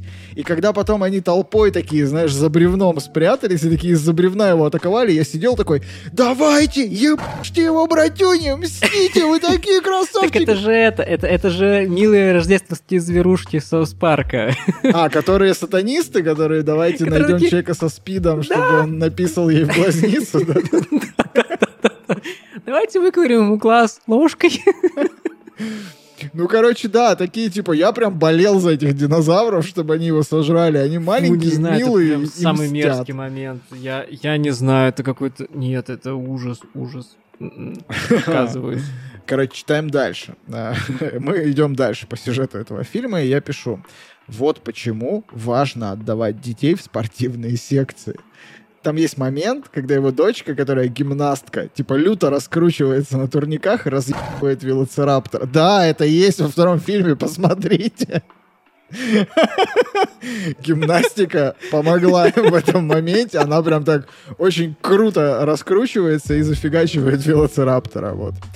А, что я пишу? Да, вот, короче, этот фильм, он для меня состоит из двух частей, на самом деле. Первая часть — это часть на острове, и вторая часть — это все, что происходит в городе. И, как мне кажется, часть на острове можно сократить до минут 15, типа. Потому что она очень длинная, очень затянутая, нам там очень Ну да, очень вот именно ее я и пытался проживать. Да, это, да. Нам как-то очень долго сетапят персонажей, которых мы и так в целом знаем, плюс-минус некоторых. Типа их отношение к проблеме, отношение там других персонажей к проблеме. Это все можно было гораздо более компактно показать, ничего бы от этого кино не потеряло. А вот вторая часть мне нравится гораздо больше, чем первая, потому что там очень круто визуально передается вот эта история, а, которая а, доносится к нам через первый и второй фильм, что природа, она как бы все равно бросит тебе вызов и все равно тебя победит. Мне кажется абсолютно гениальным кадр, когда Тирекс, например, выходит из корабля и рычит на город, такой прям бросая ему вызов, и я такой, о, это ж прям вот, это ж не просто так кадр, тут вот именно такой. Это же еще что-то новенькое. Ну, то есть ну да, грубо до этого говоря, это где-то вот для меня это второй раз, когда этот фильм предложил мне что-то новое, а для тебя это первый раз, когда этот фильм предложил что-то новое по сравнению с предыдущей частью. Да, да. И да. вот если дальше уже развивать эту мысль, то вот там типа вторая трилогия, она не такая уж и плохая, и даже последний фильм не такой уж и плохой именно поэтому, потому что каждый фильм предлагает тебе что-то новое по сравнению Слушай, с предыдущим, он как-то ну... развивает какие-то идеи. А вот второе, третье, они типа немножечко буксуют в этом плане. Ну, вот мой про Мое вторую, вот ощущение такое оказалось. Про вторую трилогию мы поговорим еще. Я вообще не считаю, что она плохая, если честно. И у меня там тоже... Ну, она считается плохой. Ой, типа, да... Ну, есть, восьмой все... эпизод вот, тоже считается плохим. Восьмой эпизод лучший. Вот именно. А, и Узник Аскабана в Гарри Поттере. Куарон красавчик. А, короче, ну, не такой, как Голдблюм. Ну, это, конечно, да, но Голдблюм, Голдблюм. Вот так вот у нас внезапно появился новый секс-символ в подкасте. Все, весь первый сезон был я, а теперь какой-то Голдблюм. Я не понимаю, в чем проблема вообще. Что... Это потому, что я женился или что? Я не понимаю. Расскажи мне. Не знаю.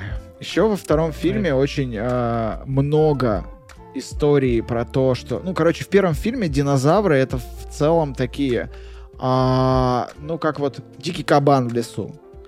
То есть он не плохой, не хороший, он просто такой, какой он есть. Если ты, типа, стоишь на его пути, тебе пиздец. А, и все.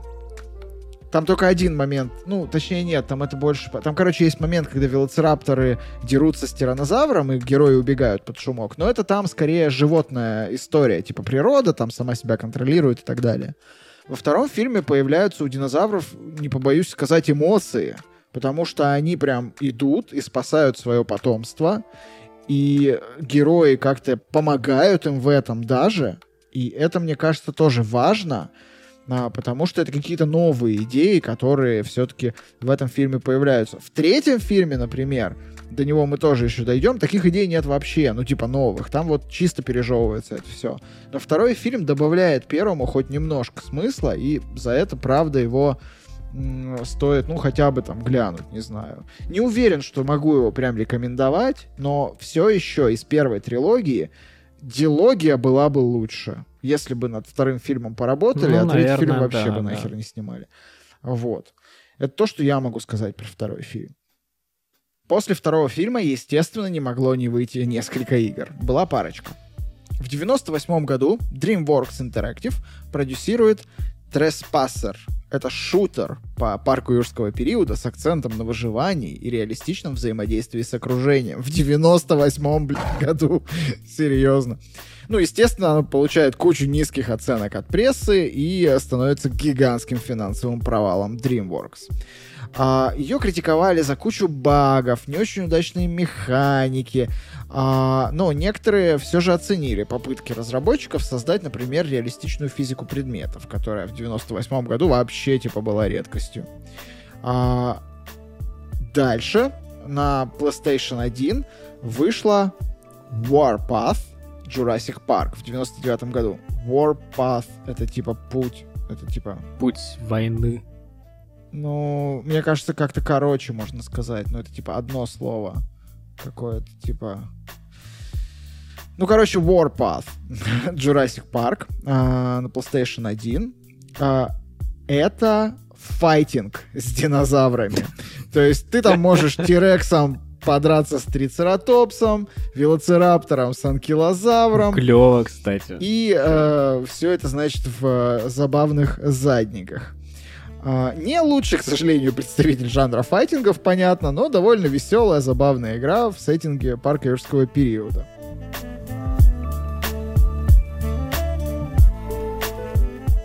Тысячи первый год.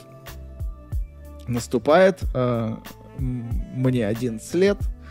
Я переезжаю на Дальний Восток и uh, Режиссером третьего фильма «Парк юрского периода» становится Джо Джонсон. Спилберг уча- принимает только продюсерское участие а, в создании этого фильма. И вот как по мне, это абсолютно необязательное кино, которое, правда, можно тупо пропустить, если вы хотите посмотреть всю серию. Не, ну если вы такой упоротый, как я, то, конечно, вы будете смотреть все. Но, типа, мне кажется, что третий фильм абсолютно бессмысленная херня, и я снова опишу это довольно кратко моими шоу-ноутами с просмотра этого фильма. Пятикратно переваренный кал. Ну, давай не будем, да, это ну, не мы авторы все-таки этой фразы. Вот. Что пишу я?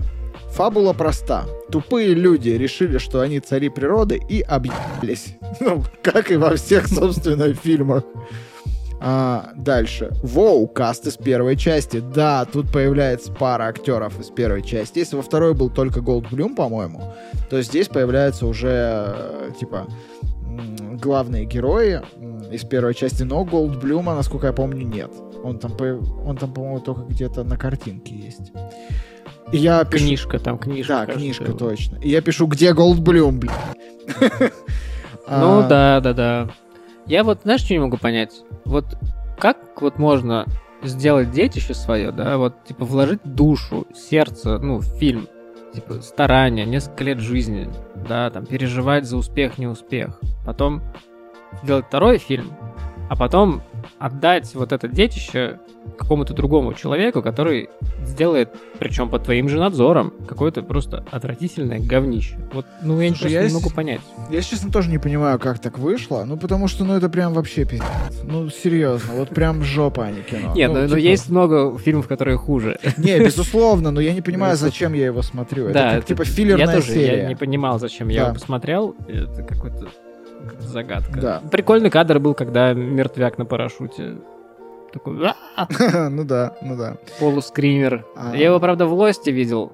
Но... Да он где только не был, по-моему. Это как крик Вильгельма примерно. Если есть парашют, то там обязательно будет такое говно. Ну да. Что пишу я дальше? Там, значит, по сюжету они обсуждают э, размер головы велоцираптора и в какой-то момент приходят к выводу, что когнитивные функции у него очень развиты, и они в целом вторые по интеллекту существа на планете. Я пишу, ну, там есть такая фраза, что «Воу, они умнее приматов». Я пишу «Они умнее приматов?» Конечно, они умнее вас, тупорылых! Вот. А, ну, да, в принципе, кто угодно в этом фильме умнее приматов. Да, да. И при этом нашего доктора Алана снова заманивают на остров. Там вообще смешно. Он читает лекцию, и ему задают вопрос. Хотели бы вы попасть на этот остров снова? Он говорит, ни одна типа сила ни на земле, ни в воздухе не заставит меня это сделать. Через пять минут ему толкают какую-то речь в стиле «А, мы хотим с женой полететь у нас дохуя денег, и мы хотим полететь и посмотреть на динозавров. Давайте вы будете нашим гидом. Он такой, нет. Они такие, а мы можем пролететь очень низко. Мы, типа, подкупили всех в правительстве Коста-Рики. Он такой, ну окей. Я пишу, как он, блядь, согласился и зачем? Он, типа, буквально только что говорил, что он ни за что туда не вернется. Естественно, богатеи хотели не просто полетать, а высадиться, найти там своих пропавших детей, и так далее. Но что-то пошло не так.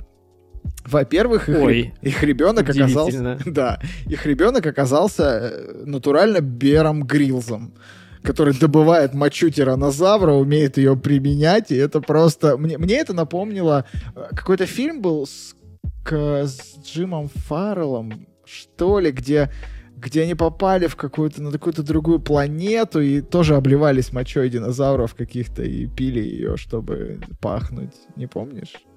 А, может, это был фильм «Эволюция»? Нет, «Эволюция» — это где инопланетное дерьмо такое под действием тепла. А там был фильм, где с ними не, еще не, был «Эволюция», такой... где в пещере очень быстро все эволюционировало. Ну, это эволюция как раз. А я говорю про другой фильм, где снимался вот этот кучерявый актер смешной, который еще играл в фильме про Евровидение, помнишь?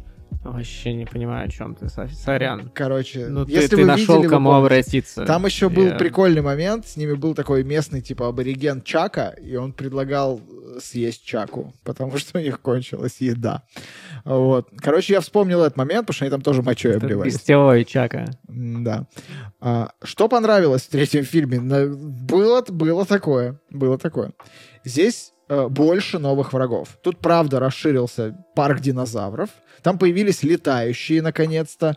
Причем, Кстати, да, причем да. не просто летающие, как вот в концовке второго фильма, где они просто, типа, появились а летающие, с которыми они взаимодействуют. Они там с ними дерутся. Там есть довольно прикольный момент, когда они на парашюте на этом сваливают от летающих динозавров и с ними, короче, дерутся. Причем а, это вот снова типа, доказательство тупизны всех этих людей во главе с Санта-Клаусом, потому что мы, когда смотрели с женой первый фильм, она лежит такая и говорит, слушай, а где летающие динозавры?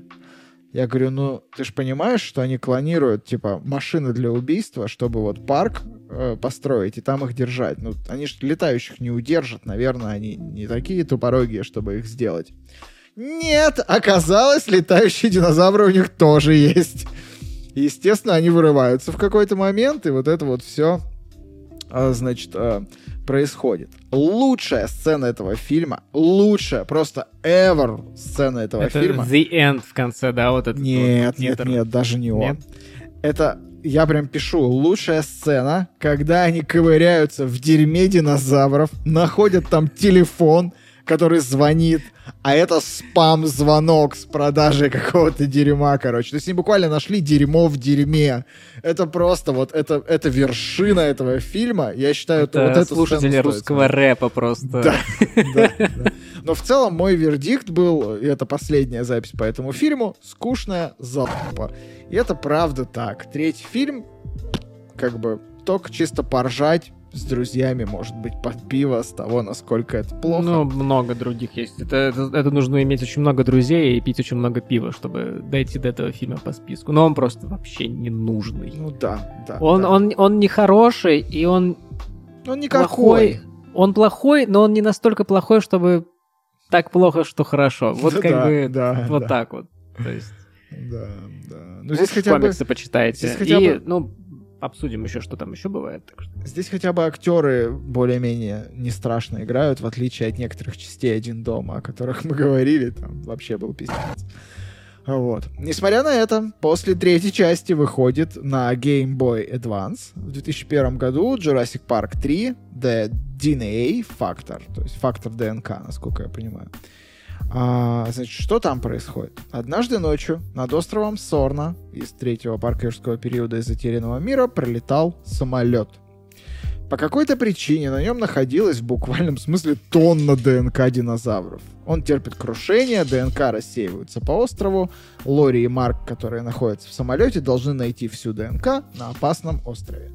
Рысик. Даже найти ДНК? Да, не спрашивай. Видимо, это Game Boy Advance. Видимо, это квадратик. Тонна спиралик рассыпалась. Да, или спиральки. Да макар... Они везли макароны, короче. Да там много вопросов, типа, чей это был самолет, почему он летел, где они взяли всю эту ДНК. Ты типа... это хочешь спросить у геймбоя, чувак. Да, да, это да. Геймбой, это писят геймбоя. Не, не, не, не надо у него ничего спрашивать. Игра даже на момент выхода выглядела ужасно. Геймплей был в целом тоже, ну, не очень крутой. Поэтому назвать... Ну, некоторые слушатели тебя обоссут, я думаю, за эти Ой, утверждения пофиг. Поэтому неоднократно обоссанные люди привык. не парятся. А поэтому назвать ее как-то там изящно постаревший язык не поворачивается. В общем, ну, на свой страх. В отличие от тебя. Это да. А, 2001 год, опять же. Jurassic Park Dinosaur Battles. Это уже на ПК. А, помните, да, Warpath? Э, не самый лучший, но файтинг. все еще крутой файтинг, да, про динозавров. Вот представь себе, что будет, если добавить к этой концепции ненужный и странный сюжет, а бои сделать хуже. Вот получится Динозавр Battles. Одна а, ну из... ну получится... Сейчас, э, получится... Так, э, так, что получится? Одна из самых странных игр по парку юрского периода, которые когда-либо выходили. А, группа студентов оказывается на острове Сорна, также известном как остров динозавров и вы отправляетесь к ним на выручку. В роли такого безымянного специального агента находите на острове ученого. Помимо клонирования динозавров, этот ученый создал специальный инструмент, который позволяет ментально контролировать динозавров. Естественно, вы получаете такой инструмент и в конце концов раскрываете страшную тайну, что доктор отклонировала не только динозавров, Используя... Ну и тебя. Используя ДНК расы Примо, древних людей, когда-то живших на острове, доктор клонирует людей для создания армии сверхлюдей. К счастью, у вас... Миллион как бы есть, 200 тысяч есть, еще, еще миллион на подходе. да. К все, счастью... Все известно. К счастью, вот это в какой вселенной. К счастью, вы освобождаете клонированных людей, останавливаете доктора и э, видите последний раз убегающий от э, спинозавра. В общем, все счастливы. И это еще не все. 2001 год, опять же, довольно урожайный был год на релизы, я тебе скажу, на динозавровые. Jurassic Park снова 3, Danger Zone, а, снова на ПК. А, Danger Zone — это в каком-то смысле ужасный клон Марио Пати.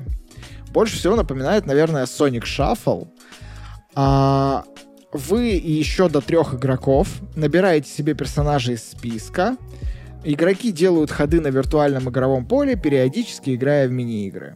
А, там еще есть странный робот, который представляет собой отсылку к другой игре о парке юрского периода Dino Defender — и, короче, ну, в целом это довольно странный, необязательный релиз, но прикольно, что это реально клон Марио Пати, но про динозавров, причем старого Марио Пати.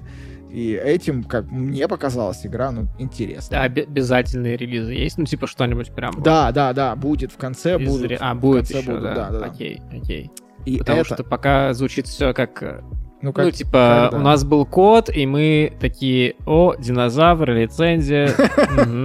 Да-да-да. Ну, кстати, вот игра, на которую в Danger Zone была отсылка, Dino Defender, она тоже вышла в 2001 году от тех же разработчиков. Ну, то есть, представьте себе, да, уровень а, игр. А, Defender довольно необычная игра по сравнению с Danger Zone. В ней вы играете... Защитник. В ней, да, в ней вы играете защитником динозавров.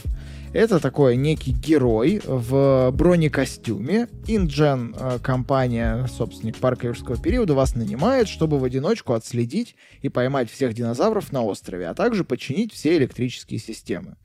А, не лучшая идея, но это же Инджен. Я так подумал такой немножко, не лучшая идея. Ну, слушай, кажется, Инджен, кажется вообще... не все идеи хорошие, да, на этом острове рождаются. Инджен, она вообще не блещет хорошими идеями, потому что... У них вообще есть хорошие идеи? Вот, ну... ну, я не знаю, именно они придумали вести Тирексов в Сан-Диего, ну, типа, come on. Справедливо. Комикон там. Да, Дина Дефендер, прикинь, на Комиконе в Сан-Диего сидит Тирекс такой, э, и такой, да я не буду подписывать твой журнал, у меня маленькие лапки, Сфотографируйся со мной.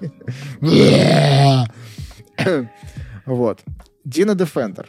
Это платформер. Вы исследуете остров, ловите динозавров при помощи газовых бомб. Казалось бы, причем тут... А вот. И других приспособлений. Главный герой не похож ни на кого в фильме. А, на экране нет динозавров. Легко забыть, что это вообще официальная игра по парк, про парку юрского периода 3.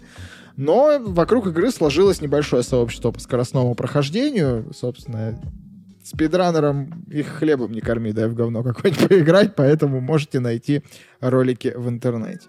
Да. А, так эти твои стримы по ласточке это спидран, получается? Ну, это какой-то очень медленный спидран, и уже ага. без одного куска, ну ладно.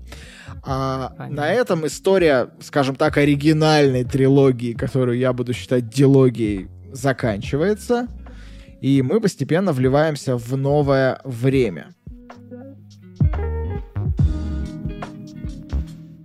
2015 год.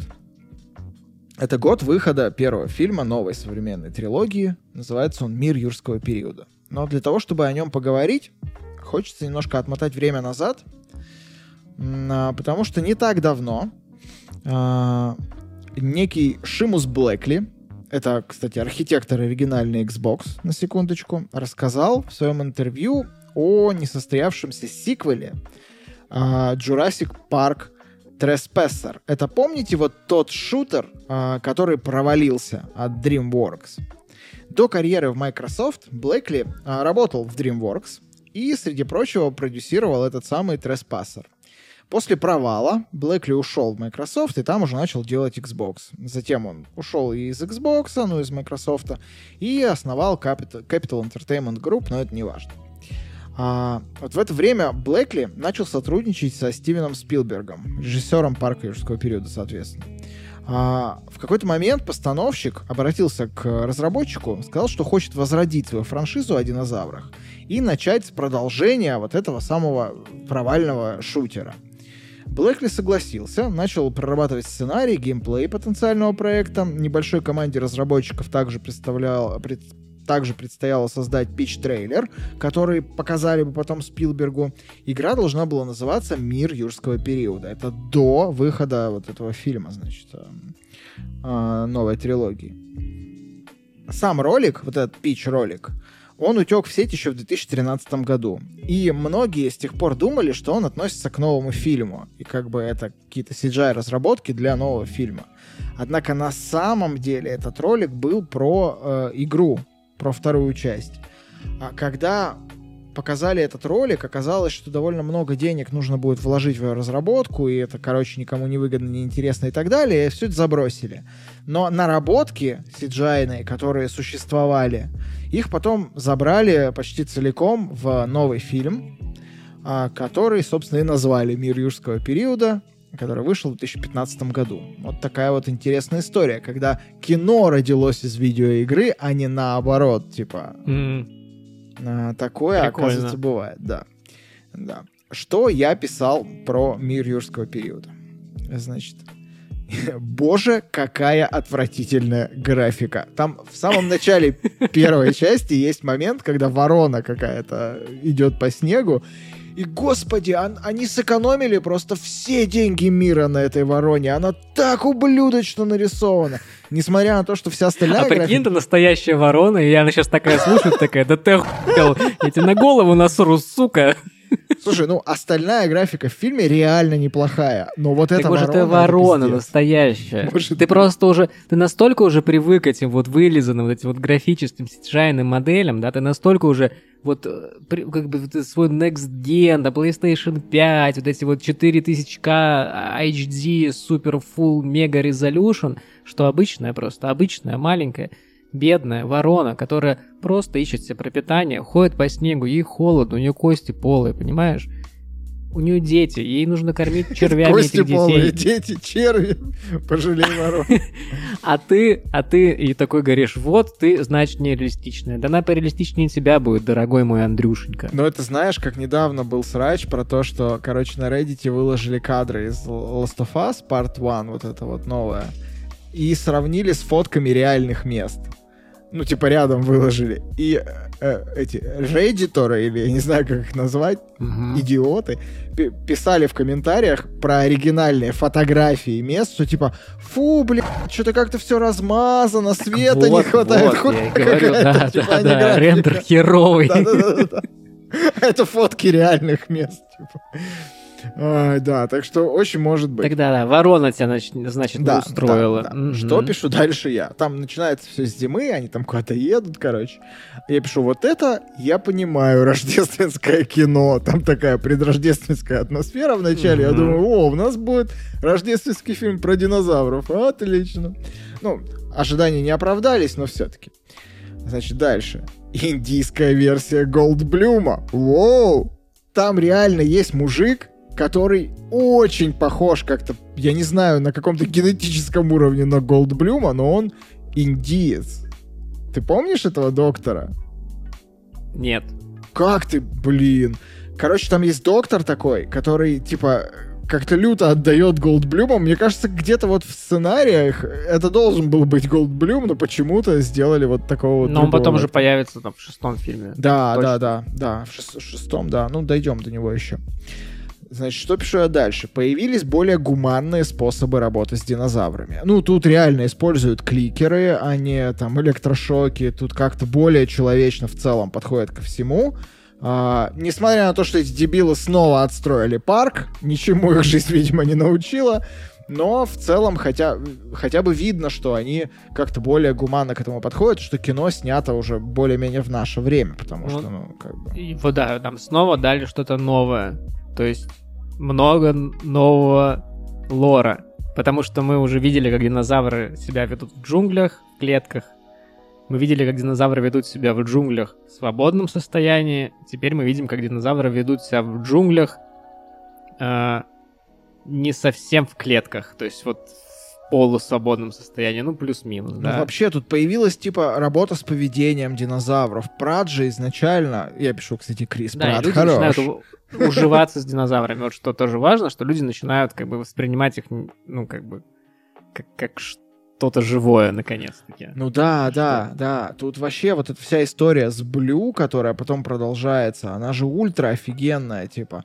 История про то, как он договаривается, по сути, с динозаврами, это просто офигеть как круто. Они из вот этих а, каких-то бессловесных пугалок, которые просто вылазят и жрут, превратились в более-менее полноценных каких-то персонажей, которые тоже испытывают какие-то эмоции и, ну, в третьем фильме это вообще все выросло до уровня параллели сюжетной линии, come on. То есть вот в, этом смысле новая трилогия вообще очень хороша, мне кажется. А, тут еще больше генетики. При этом люди, естественно, продолжают играть в богов, не останавливаются на достигнутом и миксуют динозавров так, как им хочется. Что, естественно, вылазит им боком. Я пишу генетика беспощадная, ты сука. Потому что они там создали динозавра. Продажная девка империализма. Слушай, ну они создали динозавра, который типа нацарапал на стене какую-то херню, скрылся от всех тепловизоров, чтобы они вышли, он их съел. Ну типа это пиздец. Вы что сделали, ну, дебилы? Он же вас сожрет всех. Чужого вы сделали, или хищника. Типа того, да-да-да. При этом графика фильма, вот если не считать вороны, наконец... У меня появилось ощущение, короче, что э, парк юрского да периода... Ворона это далась, ты не, не понимаю. Не, не, погоди, погоди, погоди. А, у меня сложилось ощущение, что парк юрского периода, он сильно опередил свое время. Первый. И если Спилбергу вместе с Лукасом и АЛМом удалось сделать, типа, охренительный уровень графики, то развивать это как-то... Ну, то есть, фильм первый сам по себе, как вот э, демо крутой графики, ну, довольно обычного, базового, на самом деле, сюжета и, типа, атмосферы работает хорошо. Тиражирование этой ситуации не получилось. Второй и третий фильм гораздо слабее, потому что, ну, ничего нового не происходит, ты сам об этом говорил. А вот новая трилогия, она в том числе потому удалась, как мне кажется, что уровень графики и работа с графикой сильно вырос, и это позволило, типа, показывать динозавров не 15 минут экранного времени, в остальное mm, время да, показывая кусты там и а реально какие-то сцены масштабные с ними, какие-то взаимодействия, больше их в сюжете, и это реально видно, это ощущается. Ну и, видимо, этот общий уровень тоже графики вырос. То есть, ну, понятно уже, что дженерик динозаврами, ну, никого не возьмешь. Конечно, ну, конечно. То есть, что никто у тебя это не купит, и тебе нужно в некотором роде проводить э, как бы исследование. То есть тебе нужно поставить динозавров и людей в какую-то ситуацию, в которой они до этого раньше не были. Да, да. Что да. важно. И посмотреть, что с ними произойдет. И уже от этого отталкивается сюжет. И, ну да, в этом плане я прям считаю, что, ну вот типа из перезапусков, ремейков, вот из этого всего, это, наверное, один из самых удачных. Факт, а, факт. Примеров, вот тобой... то есть я так вот на скидку, ну типа Звездные войны, ну да, они прям классные. Но, наверное, Звездные войны там перезапуск Звездных войн лучше, чем перезапуск. Ну, слушай. периода. Перезапуск Звездных войн это не перезапуск. Звездные ну, войны это да, типа но... расширение истории. Бесконечный сериал. Да. А вот Надеюсь. мир юрского периода это действительно ощущается как перезапуск. Потому что мир юрского периода, он транслирует по большому счету идеи первого фильма, и там даже история похожая в целом э, на историю первого фильма, но он ее сильно расширяет, он ее сильно углубляет, делает объемной, интересной, более красивой, э, добавляет каких-то шуточек, каких-то персонажей э, более харизматичных. Крис Прат, извините, пожалуйста. Ну, вот честно, да, типа Крис Страж Прат... Галактики. Крис Прат, ну, окей, в первой части был Голдблюм. Просто кроме Голдблюма и доктора Атенбора в первой части не было никого запоминающегося. Типа, сорян, главные, Куча говна, главные подожди. герои вот эти два, они были абсолютно бледные. Два Малькольм и куча говна. Вот два главных героя. Да, а тут как бы Прат, он вообще, он выносит просто всех, ну, кроме, может, Голдблюма. А... Мне нравится, как э, динозавры боятся руки Прата. То есть это, наверное, какая-то генетическая особенность. Э, просто... Да у него руки Ну, как бы показываешь э, руку динозавра, он ее жрет. Но если ты Крис Прат, то он ничего не делает, Крис он Пра... просто на 5 минут замирает. Он просто руки не моет после туалета. Покакал, руки не помыл, подходит к велоцираптору такой. Руку нюх... Чуешь, чем пахнет? Пахнет. Это отвратителен. И динозавр велоцираптор такой, во-во-во, братан, ладно, хорошо, нормально, я не буду тебя кусать. Чуешь, чем пахнет? А вот... Да-да, я засуну твою голову ему в жопу, а его голову тебе в жопу. Слушай, но несмотря на то, что кино расширилось и типа стало более интересным и умным, с безопасностью в парке все еще полное говно мочи, какие-то картонные заборы, которые абсолютно не держат динозавра. И там, естественно, все вырываются, естественно, их супергенетический динозавр э, вырывается, начинает крошить просто все. Он какой-то люто умный, он умнее всех в этом фильме реально. Он еще мимикрирует. Да, да, что да. Что мне да, дико проперло, что он может менять окраску. Да, Прям я... очень круто. И он еще умный. Ну, они допинали в него еще речевой аппарат велоцираптора. Ну, условно говоря, если динозавр это ядерная бомба, то это термоядерная бомба. Угу. Даже не Think так. Динозавры это типа вот та ядерная бомба, которую скинули на Хиросиму, типа да, тупая... Да, да, да, да. Потом ни не поняли, и таки давайте еще лучше сделаем. Да, да, да. А вот этот новый генетически модифицированный, это прям тактические ядерные боеприпасы с лазерным наведением, которых поймаешь с переменчивой траекторией, типа того. Только которые охотятся на тебя тут же, типа, как только ты их выпускаешь. А, что еще мне запомнилось в этом фильме? Значит, я записываю полет в гиросфере выглядит как охуительный аттракцион на самом деле, потому что когда у них там сошла с ума эта сфера, в которой они ехали, это выглядело так, что я бы хотел это испытать, если честно. Ничего страшного, но очень круто. А... Кстати, гиросфера тоже дает еще немножечко футуристичности. Да, да, да, да. Это, это, ну, да вообще весь этот парк аттракционов, он прям очень футуристично сделан. Но при этом... Все эти лаборатории, там да, все это прям... Да мое, прям очень круто. Но при этом они и про ностальгию не забывают, потому что сцена, когда они гуляют там по декорациям первого фильма, прям очень крутая. Я, типа, смотрел и такой, воу, вы вот так аккуратно, типа, с оригиналом Воу, я это день назад видел. Ну, да, ну, типа, я понимаю, что у людей, которые видели это в детстве, в этот момент что-то ёкало, типа, и это очень хорошо. Ну да, Просто это прикольно. Ты говорил, что это на твоей памяти, там, один из лучших перезапусков вообще. Я могу сказать, вот, что мы с тобой за, этот, за эти полтора уже года дофига разных франшиз посмотрели, там, обсудили и так далее. И это на моей памяти реально лучший перезапуск, который состоялся в десятые годы, потому что тогда в основном снимали всякую хуйню, типа вот этих охотников за привидениями Я странных. так и знал, что ты это скажешь, да, скотина. Да, да, да, да, да. Ах ты скотина. Я только хотел сказать, что э, да нет же, охотники лучше, но потом подумал, что это, конечно, конечно же, неправда. Неправда. Ну, конечно, неправда. Это вот реально очень хороший перезапуск. Ну прям Они, вот да, они хороший. бережно очень отнеслись к наследию, и при этом э, оставили как бы основные мотивы те же, да, что как бы не, не надо быть богом и что все дегенераты. Вот как бы вот эти вот два главных мотива, они... А, ну вот, кстати, вот перезапуск, ну, не тоже чужих, мне вот, кстати... Ну, типа, я тебе писал, да, что после просмотра франшизы Парк периода понимаю, что в фильме Прометей не все, как бы не все, не такие уже не все и тупые в этом фильме, что как бы нашелся фильм, в котором люди еще тупее. И, ну вот, наверное, вот у меня в голове они, наверное, конкурируют. Если Звездные войны надо бросить, то вот, ну вот, наверное, такая конкуренция, да.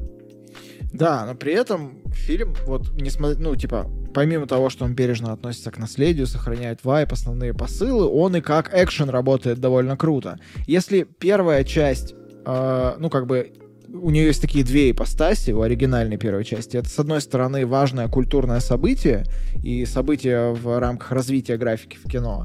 С другой стороны, это просто прикольный подпивасный фильмец, типа, первый. Второй тоже как сойдет. Трансформеры. Да-да-да. Третий совсем пиздец. Вот. Если мы говорим про перезапуск, то это идеальное подпивасное кино вообще. И в конце тут просто люто наваливают крутыми экшн-сценами. Я тут себе просто перечислял, что переполох в птичнике это типа люто топовая сцена, когда там эти летающие динозавры разрывали толпу. Охота с велоцирапторами это просто отвал всего, типа когда он на мотоцикле с этими велоцирапторами, они бегут э, искать этого генно-модифицированного индизавра, как его потом назовут. А, короче, мне очень все понравилось. В, в конце я поржал немножко с ихтиозавра в кустах, который, типа, в итоге затащил просто всю хуйню, вынырнув на, на несколько секунд из своего бассейна, типа.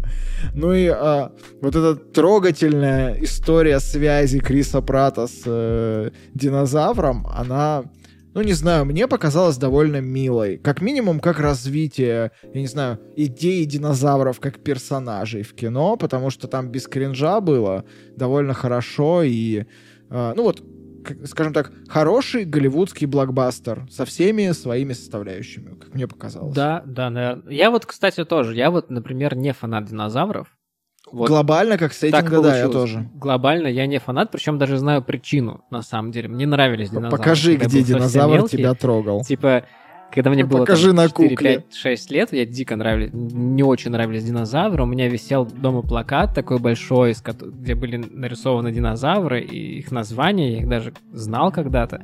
А потом в мой мир пришел Кир Булычев с книжками про Алису. Типа они у меня дома все есть в Петербурге вот, э, прям, ну, в бумажном виде.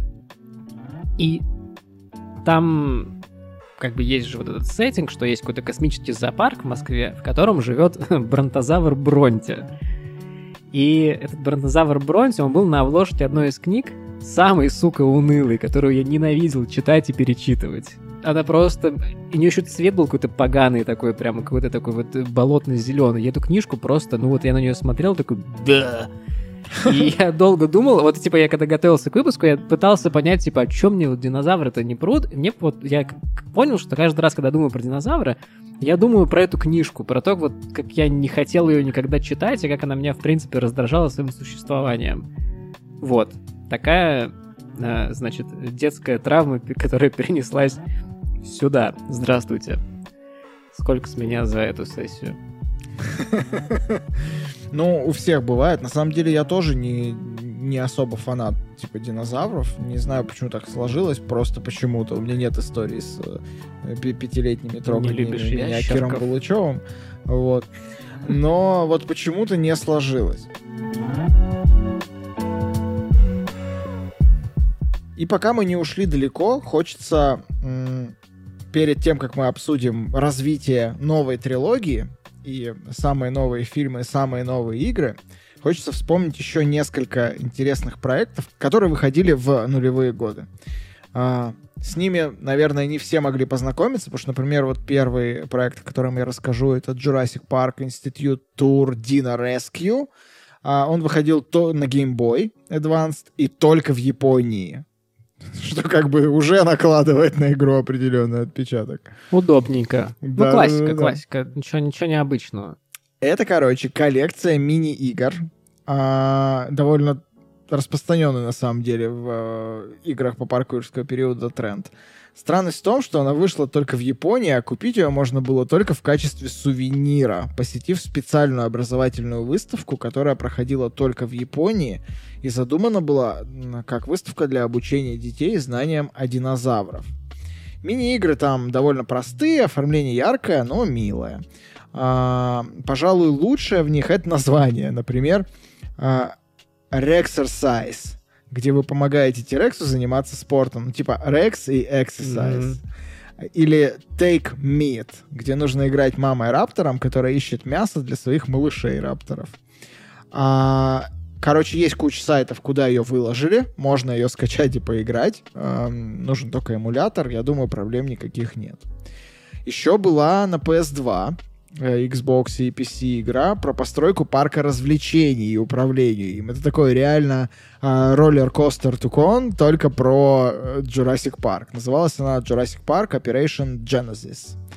А, вы строили, собственно, парк с динозаврами. Динозавры могут сбежать, могут начать убивать посетителей. В целом, фан-сообщество у нее есть до сих а пор. А могут не начать. Да, да, да, да. А, можно, кстати, загрузить мод, которым игра симулирует мир юрского периода с новыми динозаврами, текстурами и интерфейсами. То есть уже такая переходная в сторону новой, обновленной франшизы. А, вот ты спрашивал про хорошие игры, и сейчас мы будем постепенно переходить к ним, потому что а, в 2011 году, еще до фильма, до выхода первого фильма второй трилогии, вышла Jurassic Park The Game — а на PS3, Xbox и ПК.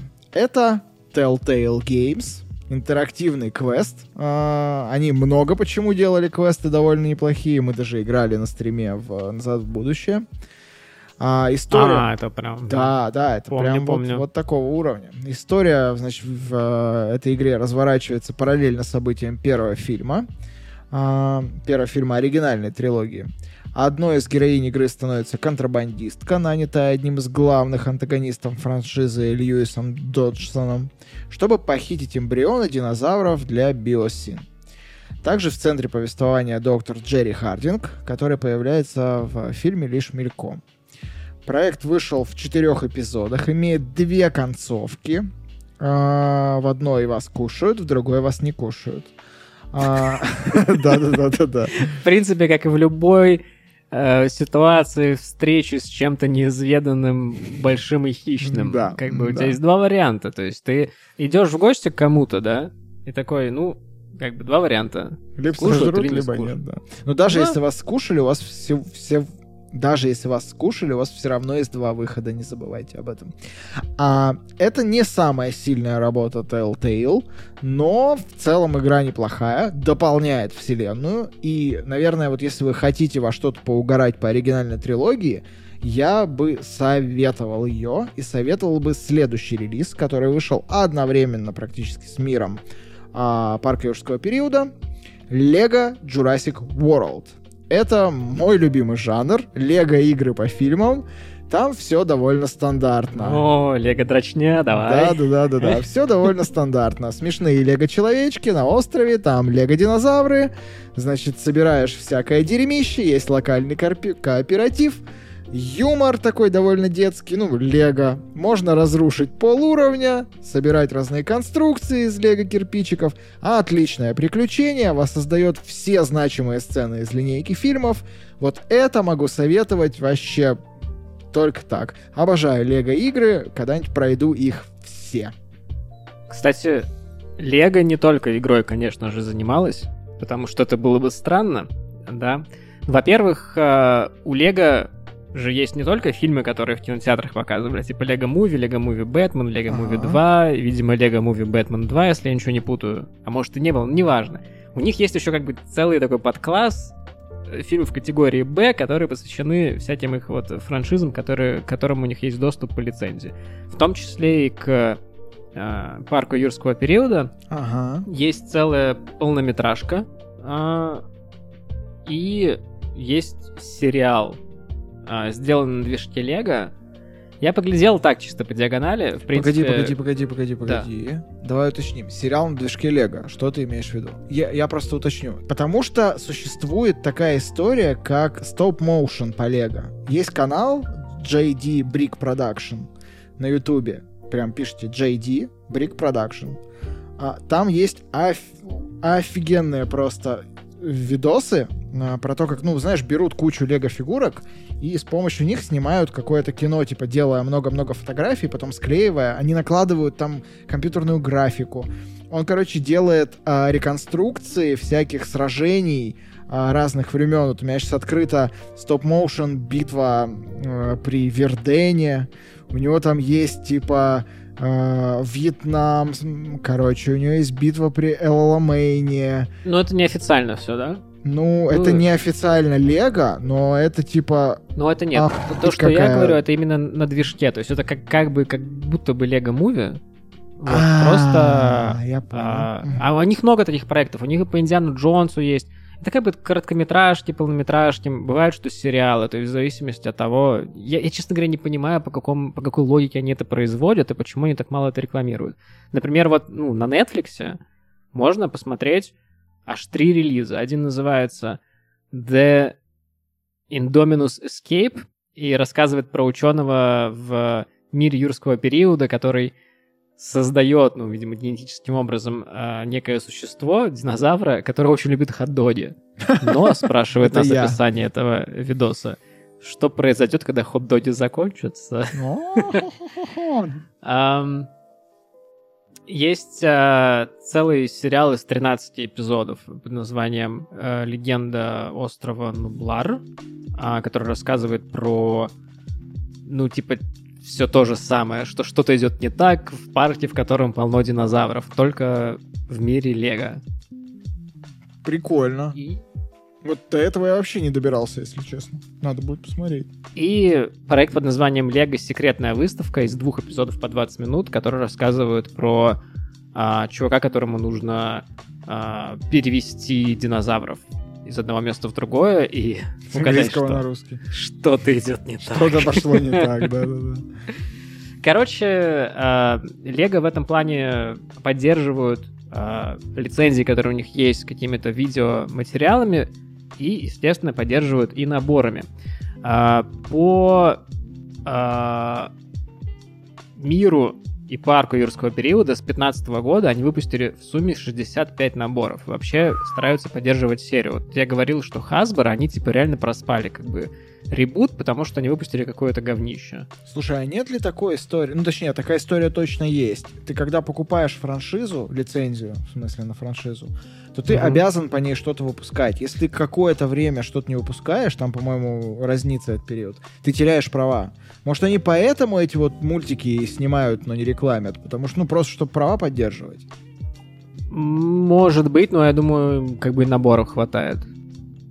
Там, типа, наборы по миру юрского периода, они не устаревшие, они вот прям сейчас можно на сайте купить. Ну так, бля, в этом году кино вышло новое, конечно. Короче, самый обалденный набор это, пожалуй, вот этот набор из этой вот модной серии с черными коробками, вот это вот, которая такая. Ага. И там как бы это не, это не игровой набор, это набор для взрослых, 18+, как правило, и ты там строишь как бы диораму, которая стоит, и ты в нее не играешь, и ты не предполагается, что ты что-то еще будешь делать. 1212 деталей, можно построить диораму нападения Тирекса на джипы из первого фильма, разумеется, что же еще. Охрененски выглядит совершенно, и прям, ну, хочется купить, собрать, это что-то в районе 100 долларов стоит. Остальные наборы — это а, из серии там попроще, то есть, так понимаю, что это креатор, это игровые наборы, в которых ты можешь собрать динозавров, э, какие-то здания и сделать так, чтобы динозавры ломали эти здания. Самый большой набор — это набор из, по-моему, трех тысяч деталей, где можно собрать огромного Тирекса, кусок ограды э, Jurassic парка, не Ворлда, именно парка.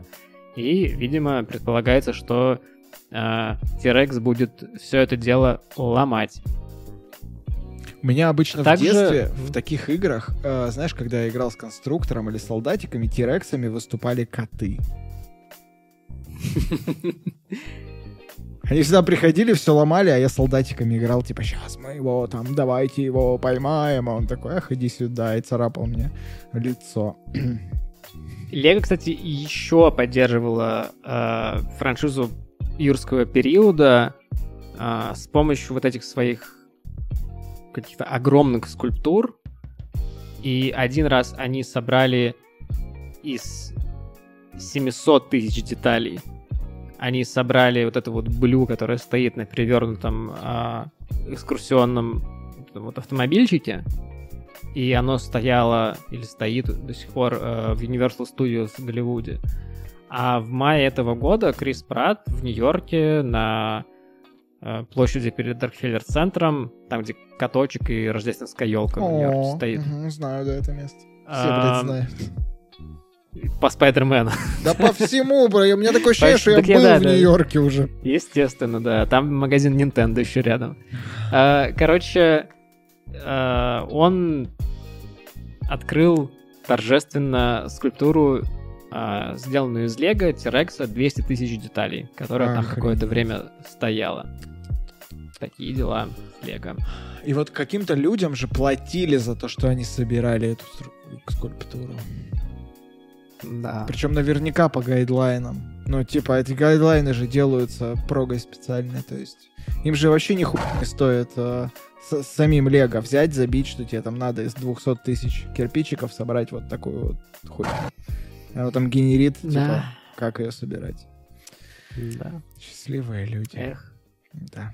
Короче, Лего в этой теме, мне кажется, достаточно хорошо себя чувствует. Я так понимаю, что продажи не самые плохие у наборов, просто потому что, опять-таки, динозавры — это популярная тема. У них есть дженерик динозавра, но здесь ты можешь воссоздавать какие-то кадры, сцены из фильмов. И времена уже не 93-й год, а как бы можно гораздо больше жестокости и разрушений показывать детям, чем сколько, 30 лет назад. Поэтому и простора для дестроя в игрушечном мире тоже больше, можно продавать больше игрушек. Все отлично. Вообще, Лего, конечно, фантастическая компания. Мы про это уже не раз говорили. И у нас был целых два, по-моему, огромных выпуска про Лего. Вот. Я всегда поражаюсь с того, что вот о чем бы мы ни начали говорить, обязательно поэтому есть Лего, и обязательно оно клевое. Ну, ну, почти по всему. Не всегда, но да, да, да. Не, ну, круто, чё. Да, да. Это прям такой какой-то единый знаменатель для поп-культуры. Даже по фильму «Муха» есть Лего. Господи, боже мой. Не кастомная, а типа... Оригинальная. Но там про... Ну, слушать надо было выпуск. Я все еще делаю вид, что этого выпуска не существует. А вот. Но зато существует вторая часть э, мира юрского периода, которая вышла в 2018 году, и которая, как мне кажется, работает а, примерно как вторая часть оригинальной трилогии, то есть она неплохо дополняет события первого фильма, развивает их, показывает нам персонажей с каких-то новых сторон, а, при этом она гораздо лучше, чем вторая часть оригинальной трилогии, как вторая часть для первой mm-hmm. части. Вот. Видимо, да. Да. А, что я писал, значит, когда смотрел «Мир юрского периода 2»? Я уже не помню, все перепуталось, блин. Я писал «Мир изменился». Потому что во второй части нам показывают уже историю про вулкан, про то, что динозавры сейчас вот буквально вымрут из-за того, что на острове извергается вулкан, и mm-hmm. да, надо, да, их нужно спасти да, точно. Да, спасать, помню. эвакуировать. При этом существует специальная организация, которая, значит, занимается спасением Шлеп динозавров. Да, да, да. Типа отстаивает права динозавров. Ну, то есть это прям уже такая, это, это прям развитие мира, в котором клонировали динозавра это реально штука, которая нам рассказывает про то, вот каким бы был мир, если бы в нем реально клонировали динозавра. Типа у динозавров появляются проблемы, что-то с ними надо делать, и люди в мире пытаются решить, надо ли присваивать динозаврам права какие-то базовые, как-то их спасать, как-то им помогать.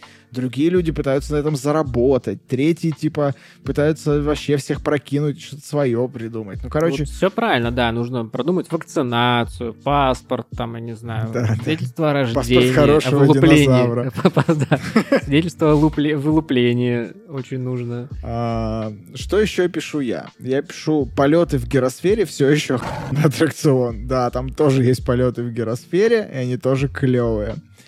А, очень круто снято, как мне кажется, и вся история с вулканом, и с точки зрения графики, и с точки зрения драмы, потому что вот эта гибель парка в лаве, и то, как они сбегают с острова, и то, как вот этот вот брахиозавр остается в...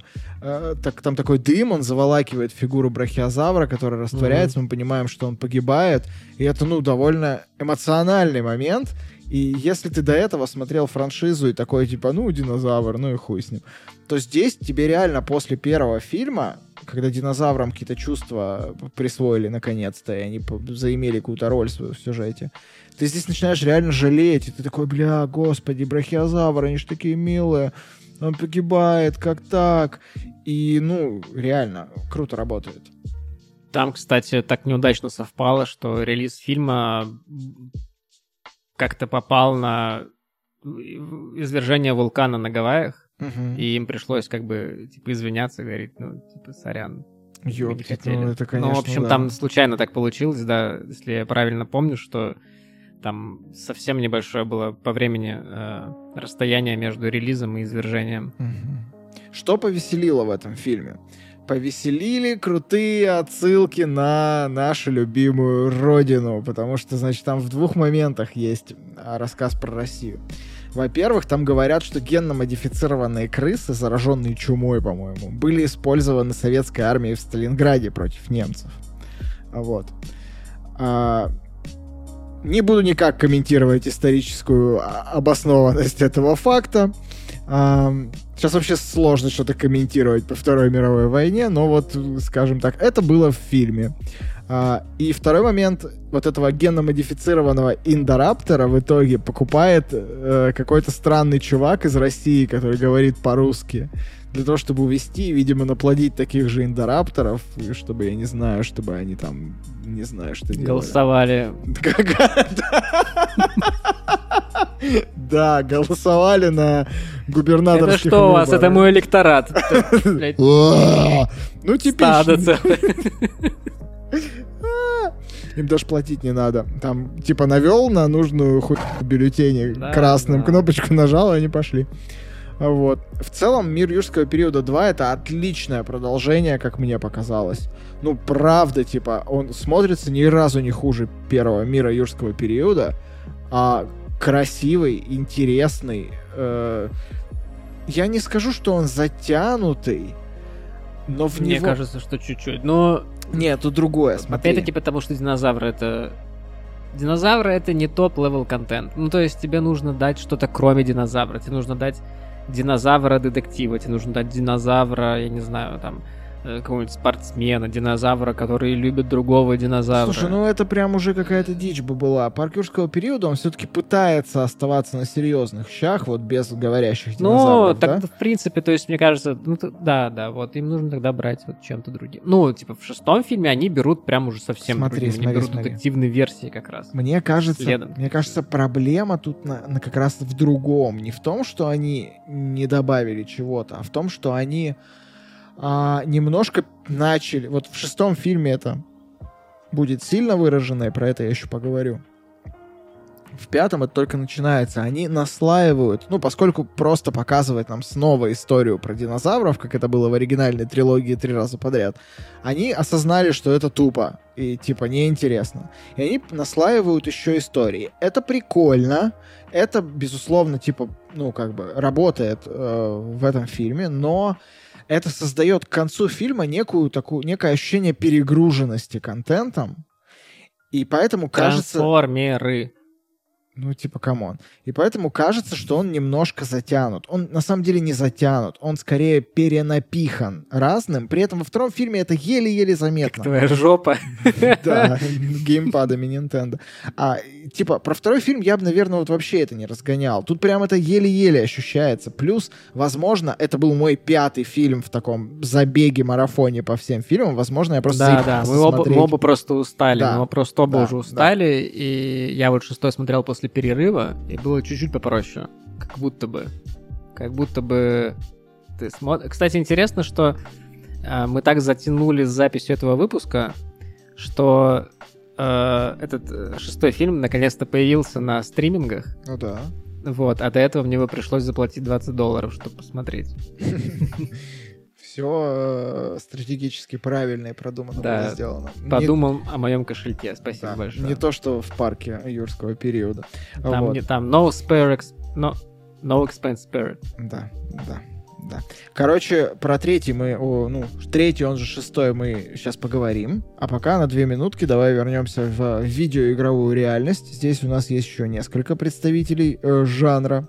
Во-первых, э, Jurassic World Evolution 2018 года. Она выходила на PS4, Xbox One и ПК. Это э, довольно продвинутая графически и вообще геймплейно на данный момент э, игра о парке юрского периода. И в целом одна из лучших, наверное. А в основе Evolution, как и Operation Genesis, строительство парка развлечений а, про динозавров. Но с обновленной графикой и геймплеем. Местные динозавры одни из, наверное, лучших в видеоиграх, с очень крутыми анимациями и как и в Operation Genesis, вы строите парк, клонируете динозавров, обеспечиваете безопасность гостей и вот в целом занимаетесь менеджментом. Также в Jurassic World Evolution есть несколько гибридных динозавров, например, смертоносный Indominus, вот этот Рекс, который... Э... А, я думал, что типа на электричестве ездит. А, нет, гибридные. Да. Поэтому довольно крутой. Если любите менеджмент и вообще игры про менеджмент, я рекомендую вам попробовать. На PS4 Xbox One есть, значит, есть на всех консолях на данный момент. Ну, а на ПК тут вообще все понятно. А, мобильный геймдев. Мобильный геймдев тоже не прошел стороной. На Android и iOS вышла, э, как-то э, было популярно в какое-то время, мобильная AR-игра. Э, ее делала Ludia Incorporated. А, люди? Да, это по сути Pokemon Go, Ч- короче. Человеки? Люди, да, человеки. Это по сути Pokemon Go, ты бродишь по улице с телефоном и отлавливаешь динозавров, которым все-таки удалось сбежать с, с острова Нублар и распространиться по всему миру. Это получается Evil Tracker. Типа того. А, так же, как и покемон... Покемонов. Покемоны. Блин, мы пишемся уже 3,5 часа, нас Артем убьет да, просто. Да. Древних ящеров так же, как покемонов, можно развивать, выводить новые виды, там, смешивая их ДНК, использовать в своих целях. Ну, например, бросить вызов другому ловцу динозавров на специальной арене. Главное, чтобы не в храме, потому что в храмах харам. Вот. Да. А, значит, 2021 год, не так давно. А, выходит Jurassic World Evolution 2. Продолжение стратегии, погружающей игроков в мир юрского периода. Сюжет продолжения развивается после событий, которые показаны в мире юрского периода 2. А, то есть уже как бы в третьем, условно говоря, фильме. Но я не думаю, что там есть что-то общее. А, вы, значит, э, глава операции по отлову, разведению и сохранению динозавров встречаете разных героев фильма. Там большое количество новых зданий, новые местности, разнообразные динозавры. Их там 75 видов, включая летающих и морских рептилий. А, на данный момент это самая продвинутая игра по э, франшизе. Это все еще менеджмент, но, опять же, франшиза про парк юрского периода, кажется, предполагает менеджмент. Если вы хотите пострелять динозавров, добро пожаловать в какой-нибудь динокризис и э, на эмуляторы, правда.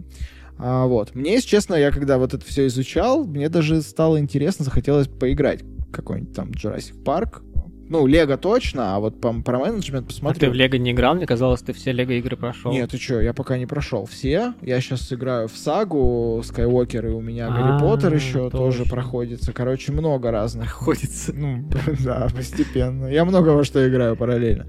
Поэтому планирую как минимум стримы какие-нибудь посмотреть. А, вот. А, что, ну а здесь мы постепенно вкатываемся уже в современную эру, в эру, так сказать, господства. Да, э, до эры господства, раз уж мы идем хронологически сегодня, то стоит рассказать про сериал на Netflix, который называется Jurassic World Camp Cretaceous, а на русском это звучит как «Мир юрского периода, двоеточие, лагерь мелового периода». Вот как, какое-то такое гигантское совершенно название. Мультик вышел в сентябре 2020 года. Этот сериал, который рассказывает нам примерно следующую историю. Шестеро детей, среди которых Дариус, главный герой, который единственный в мире прошел какую-то компьютерную игру про динозавров, VR, между прочим, игру. А, популярная блогерша, а, дочка поставщика говядины для мира юрского периода, очень богатый чувак, чувак, который болевал всю первую серию, я не понял, кто это такой, и еще кто-то, вот эти шестеро получают право обкатать первыми некий детский лагерь на острове Нублар до официального открытия Jurassic World. Обкакать. Естественно, в какой-то момент все идет не совсем так. И как бы завер... завертелась история. Я так понимаю, что к концу первого сезона они обнаруживают, что они остались на острове одни, и дальше начинается выживач. Но я до туда еще не досмотрел.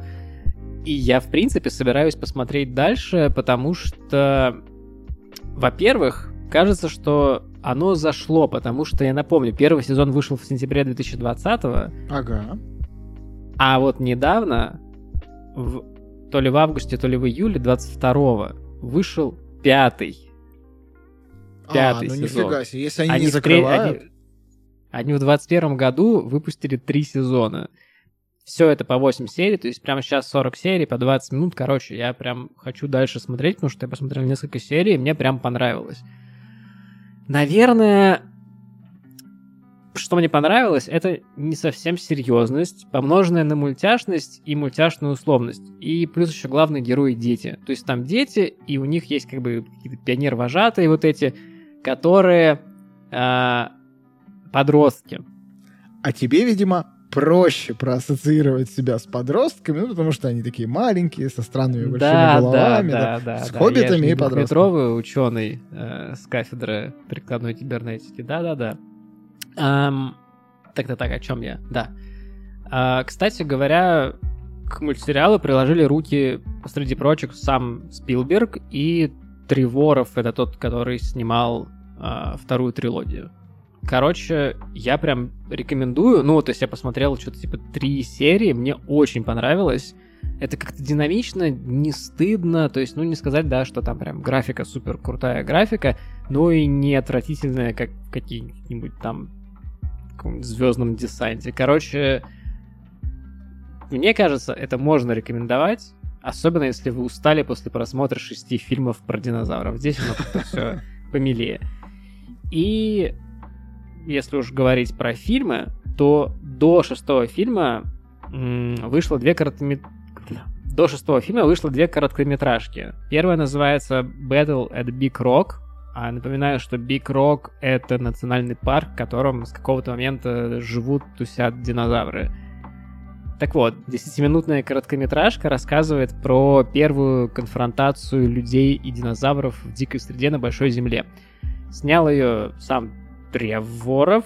Треворов, как правильно? Треворов. Короче, снял ее тот же режиссер, Треворов. что снял и фильмы. Треворов. Да, и...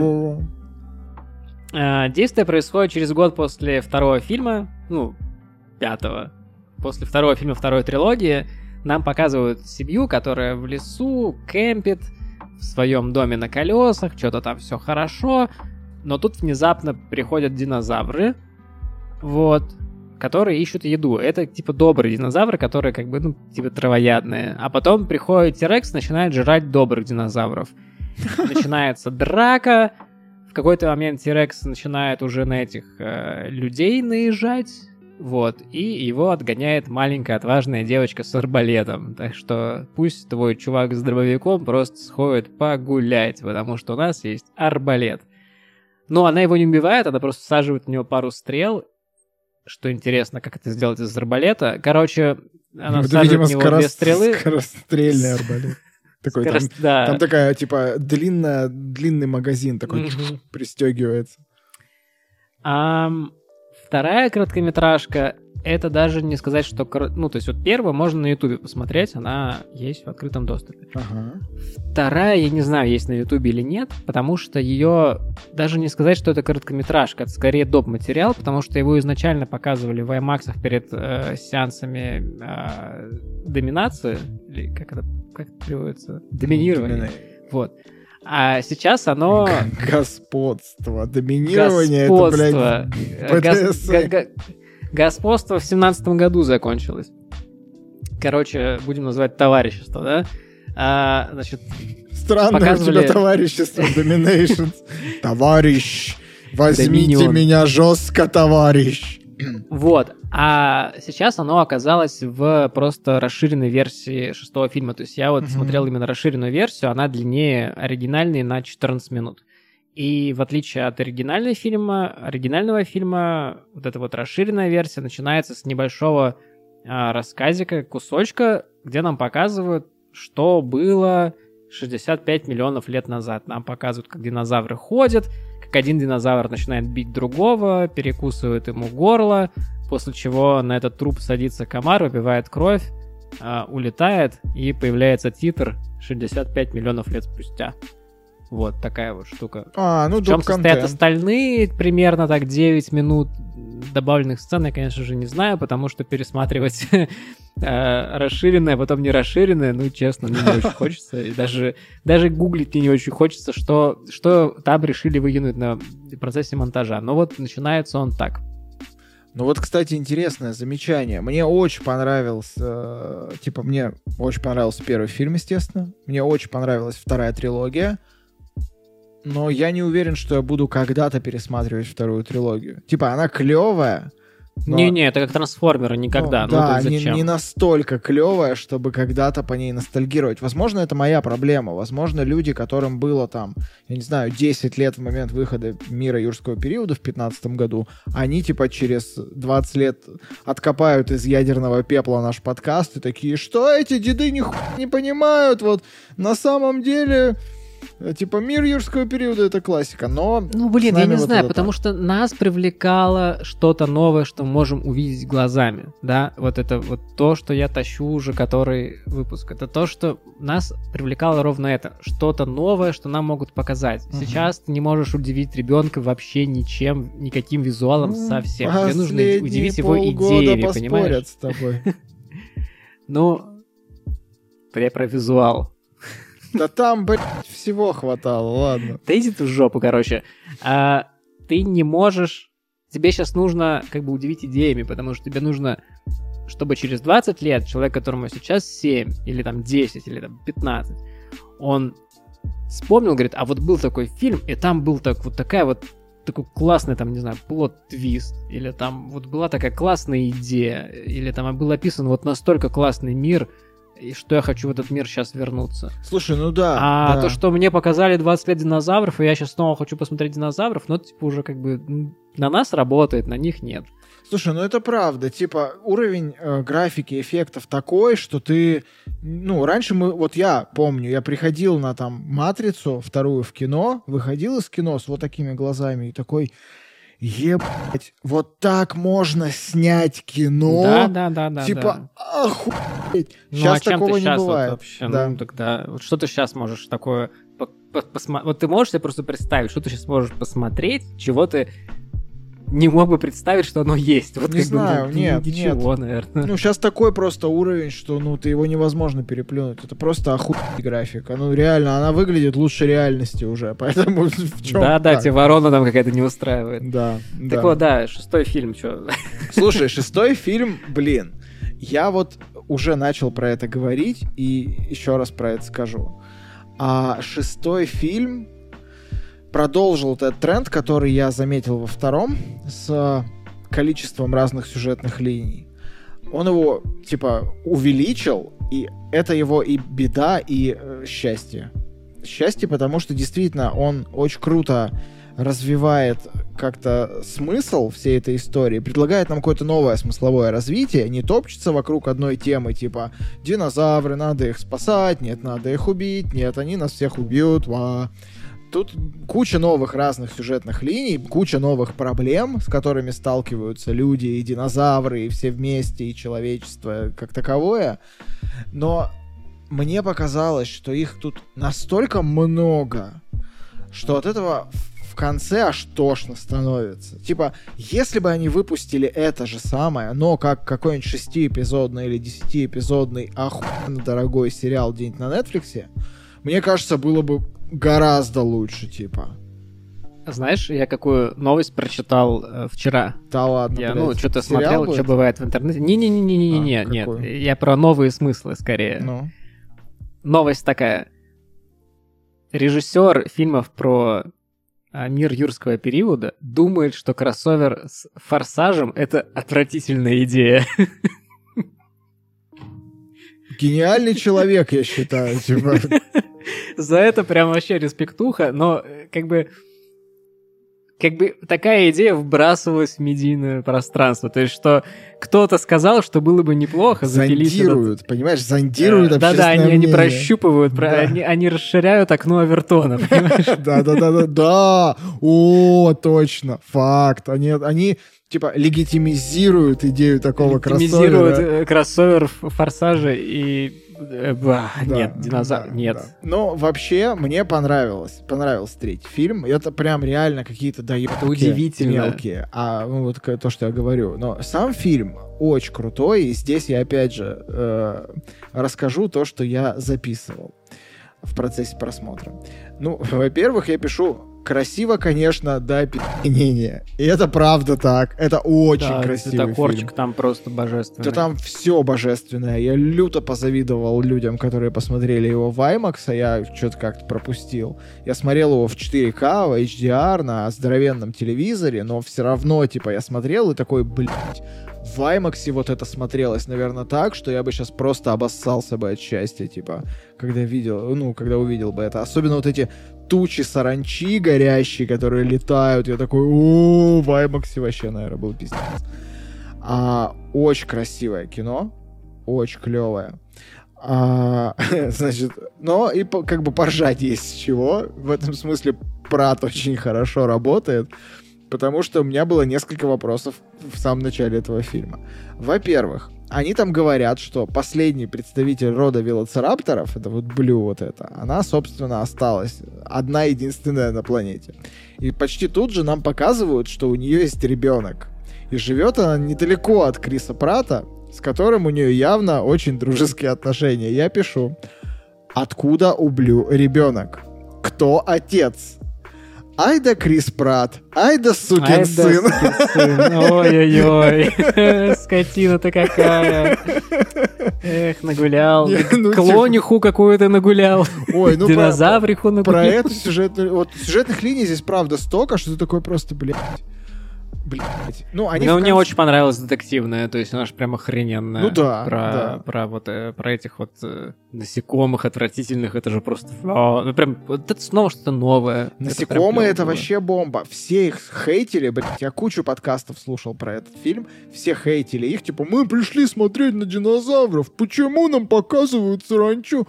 Да, блядь, чуваки, это мир, в котором живут динозавры. То есть динозавры здесь стали не главным героем, они стали контекстом наконец-то к третьей части нормальной трилогии они стали контекстом, который влияет ну, на да, этот да, мир. Да, это, в типа. общем-то... Блин, мы сегодня с тобой сходимся в мыслях. Это, это что-то странно. вообще... Это, надо, это записать надо. Это... Слушай, а может это будет типа тема второго сезона, что мы с тобой согласны по всем вопросам?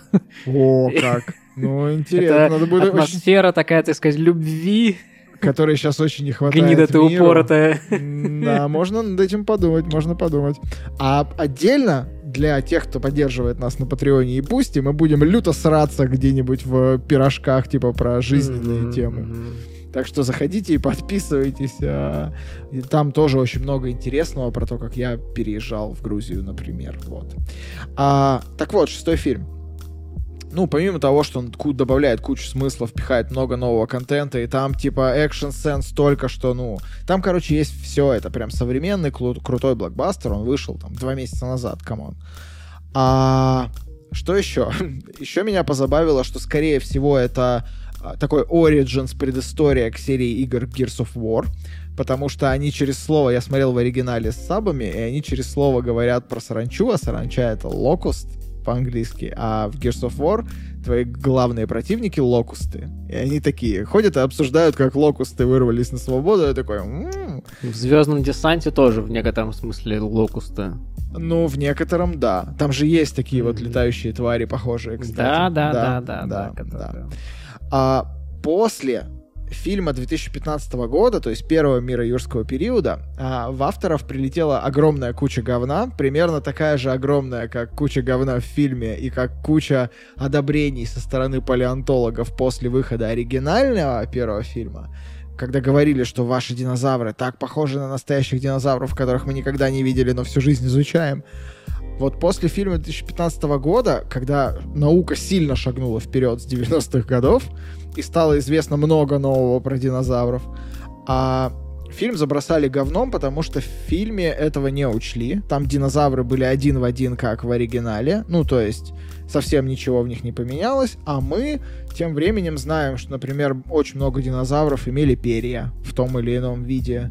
Так а, в шестом фильме есть перья. Я к этому и веду. А, Шестой а. фильм эту ошибку очень круто исправил. Добавил туда велоцираптора наконец-то с перьями, каким он и был. Я представляю, он просто такой, э, ну типа сидит такой велоцираптор дома, чай пьет, читает, ну, газету, там написано... У меня перья. Такой, еб... у меня должны быть перья. Это что, я петух, что ли, получается? Напрягается так сильно-сильно-сильно, и перья такие... Да-да-да. Ну, короче, вот... Так это устроено. Велоцираптор в э, новом, последнем, шестом, третьем, второй трилогии фильме выглядит очень похоже на то, как ученые предполагают, что выглядели все-таки велоцирапторы. Правда, размером они были немножко поменьше. Они были размером с пуделя, причем карликового. Ну, то есть реально такие мелкие, как кошки. Но коготь у них был все еще острый, и как бы дать вам они все еще могли. Come on, люди гусей боятся очень многие, в том числе я. Это я вот. боюсь. Мы опять же во всем соглашаемся. Что происходит? Ну нет уж. Так, подожди, проверка. Майор Гром. Говно. Лучший, Не, ладно, все, все окей. Кстати, я хотел бы тебе, вот тебе нравится, да, получается? А, ну, то есть шестой фильм в частности, да? Конечно тебя как бы, ну то есть не смущает, да, что вот там главный злодей — это такая компания, которая как бы делает мир лучше, и главный как бы главный директор этой компании очень похож на Тима Кука. Да, ну, прям один я в один, смотрел, да? То есть он тебя это не смущает это совершенно, я да? То есть это, это нормально, это нормально, да? А вот какие-то там аллюзии там на какую-то социальную сеть какого-то конкретного человека, э, это как бы, ну, это, это прям ужасная, страшная повестка, да? Я, правильно понял? Давай вот просто да, нет, и мы этом закончим, потому что выпуск не про это. Да, да, да. Я хотел это сказать, нормально, хорошо, я понял. Правда, главный злодей очень похож на Тима Кука, и даже их офис такой в виде окружности, как Apple Campus. А, mm-hmm. Короче, там очень много такого, и это правда прикольно. Поэтому фильм работает в том числе вот на а, этом уровне. В общем, новый фильм правда заслуживает того, чтобы его посмотреть. А, тем более заслуживает того, чтобы каким-то образом посмотреть его в кино, если все-таки вы сможете это сделать, или на огромном экране где-нибудь, я не знаю, можно арендовать проектор, собрать друзей, купить пиваса и дико кайфануть. А, я правда не понимаю, куда дальше по поедет эта франшиза, потому что, ну, кажется, что продолжение уже не предполагается, судя по событиям. Ну, как бы оно уже совсем куда-то в, в космос прямо уйдет. Ну, типа. только если кроссовер с э, Fast and Furious. Ну, видишь, да. пока они с отвергают, поэтому пока можем э, Да, пока выдыхать. можем вздохнуть спокойно. Да, на самом деле еще много чего можно разогнать и рассказать, потому что есть куча вещей, про которые мы, наверное, не поговорили, не поговорим. Есть э, было live-шоу с живыми аниматронными куклами, которое 2019 года прокатывается по городам и весям э, Америки. Есть какие-то игрушки из Хэппи Милов и Бургер Кингов, в том числе какие-то часы и динозавры в яйцах. Есть книжки с ответвлениями миллионных. Есть серьезные, кстати, книжки и даже исследования, которые пытаются понять, а вообще можно ли из э, комара в янтаре высосать кровь с ДНК динозавра, насколько кстати, вообще да. это возможно, ну, типа, вроде как совсем невозможно, э, учитывая 65 миллионов лет. Короче, про все это э, можно, наверное, почитать в интернете, потому что у нас уже очень длинный выпуск получается. А от меня вам напоследок подарочек. Помните, в самом начале, если вы дослушали до сюда, то вам, ну, вам положен подарочек. В самом начале я обещал вам лучший кроссовер в истории человечества. Так вот, вам нужно просто в Ютубе набрать Jurassic Park, but with a cat. Вот. Там они в сцене а. с э, Тирексом и джипами заменили Тирекса на котика. И вообще канал этого чувака, собственно, занимается тем, что вставляет своего кота в чужие... В чужие, господи, своего кота в другие фильмы. Что значит в другие? Вставляет своего кота в разные фильмы. И выкладывает, и, пожалуй, с парком юрского периода это самый такой у него получился самый удачный выпуск, поэтому две минуты тебе прям офигенски это выглядит. Я не знаю, кстати, как он это сделал. Это прям охренеть, как, по-моему, сложно. Причем он же не просто Но вставляет, респект, респект, он вообще. заменяет персонажа. То есть, типа, если в фильме был Тирекс, он Тирекс каким-то образом убирает из фильма и туда закидывает своего да, кота да, да. такого огромного, типа. Это очень круто выглядит. Я посмотрел, там есть по разным фильмам, да, я тоже набредал на этот канал. А, тоже могу порекомендовать. Люто вообще э, крутая штука. А еще, если вам все-таки не хватает динозавров, или если вы хотите посмотреть, как же на самом деле с точки зрения современной палеонтологии выглядели динозавры, ну то есть вот максимально приближенное к реальности изображение, которое на данный момент известно науке, то на Apple TV не так давно стартовал и уже закончился, получается, ну, то есть вышел весь сезон документального сериала о динозаврах «Доисторическая планета». Там успел перевести Николай Дроздов, вот, и это правда штука, которая просто безумно круто выглядит. Закадровый текст там в оригинале читает Дэвид Аттенбора. Это британский натуралист, который просто всю жизнь положил на исследование динозавров. Музыку для сериала написал Цимер. И, ну, это правда история, которую стоит посмотреть. Там вот динозавры как раз уже есть и мохнатые, и пернатые, очень красивые. Да, ну, правда, а очень. А Крис Прат есть? Криса Прата нет, но мне кажется, одна серия этого сериала стоила дороже, чем все три фильма э, мира юрского периода. Там, правда, настолько охуенно они выглядят. Очень рекомендую. Заходите, посмотрите. И если вам кажется, что документалки такие, это скучное обычно дерьмище, потому что, ну, типа, вот кого-то да, едят. Такой... Короче, mm-hmm. там все не так, потому что мы ее включили с женой. И я такой, ну, бля, как обычно, сейчас кого-нибудь будут есть, скучное дерьмище. Но там реально происходит такой экшен. Там типа этот маленький динозавр шел вот сюда. А смотрите, за ним наблюдает другой а он за ним это гонится. Это классическое шоу а про этот дикую природу. убегает, но он успевает убежать, но тут змея, и как же они поступят? И там типа такие эти... Я сижу такой, почему я так переживаю за нарисованных И, и вот они все собрались на лобном месте, и сегодня они будут решать, кто отправится в суп. В общем, очень круто, там правда саспенс клево нагнетается, поэтому я рекомендую ознакомиться в том числе. А мы на а сегодня... я не рекомендую отправляться в суп. В суп, да, в суп плохо. А мы на сегодня будем заканчивать, вот, а то сами вымрем от такой длительной записи. Мы уже почти я 4 уже не могу, часа я пишемся. кондиционер э, выключил, я сейчас сдохну. Сейчас. Ну, мы соскучились по записи, прости нас, Артем. 3.45 мы уже пишемся. Не знаю, сколько получится на выходе, потому что были ошибки, которые стоит переговорить. На выходе получится огромная куча дерьма, как в первом фильме Jurassic Park. все любите, да, и мы счастливы. Всем пока, друзья. Летайте так же высоко, как птеродактили. Рычите так же грозно, как тиранозавры. Будьте такими же милыми, как брахиозавры. Но желаю вам, чтобы у вас все было все-таки хорошо. Гораздо лучше, чем у тех, кто когда-то вымер. Любим вас. Всем пока. Всем пока.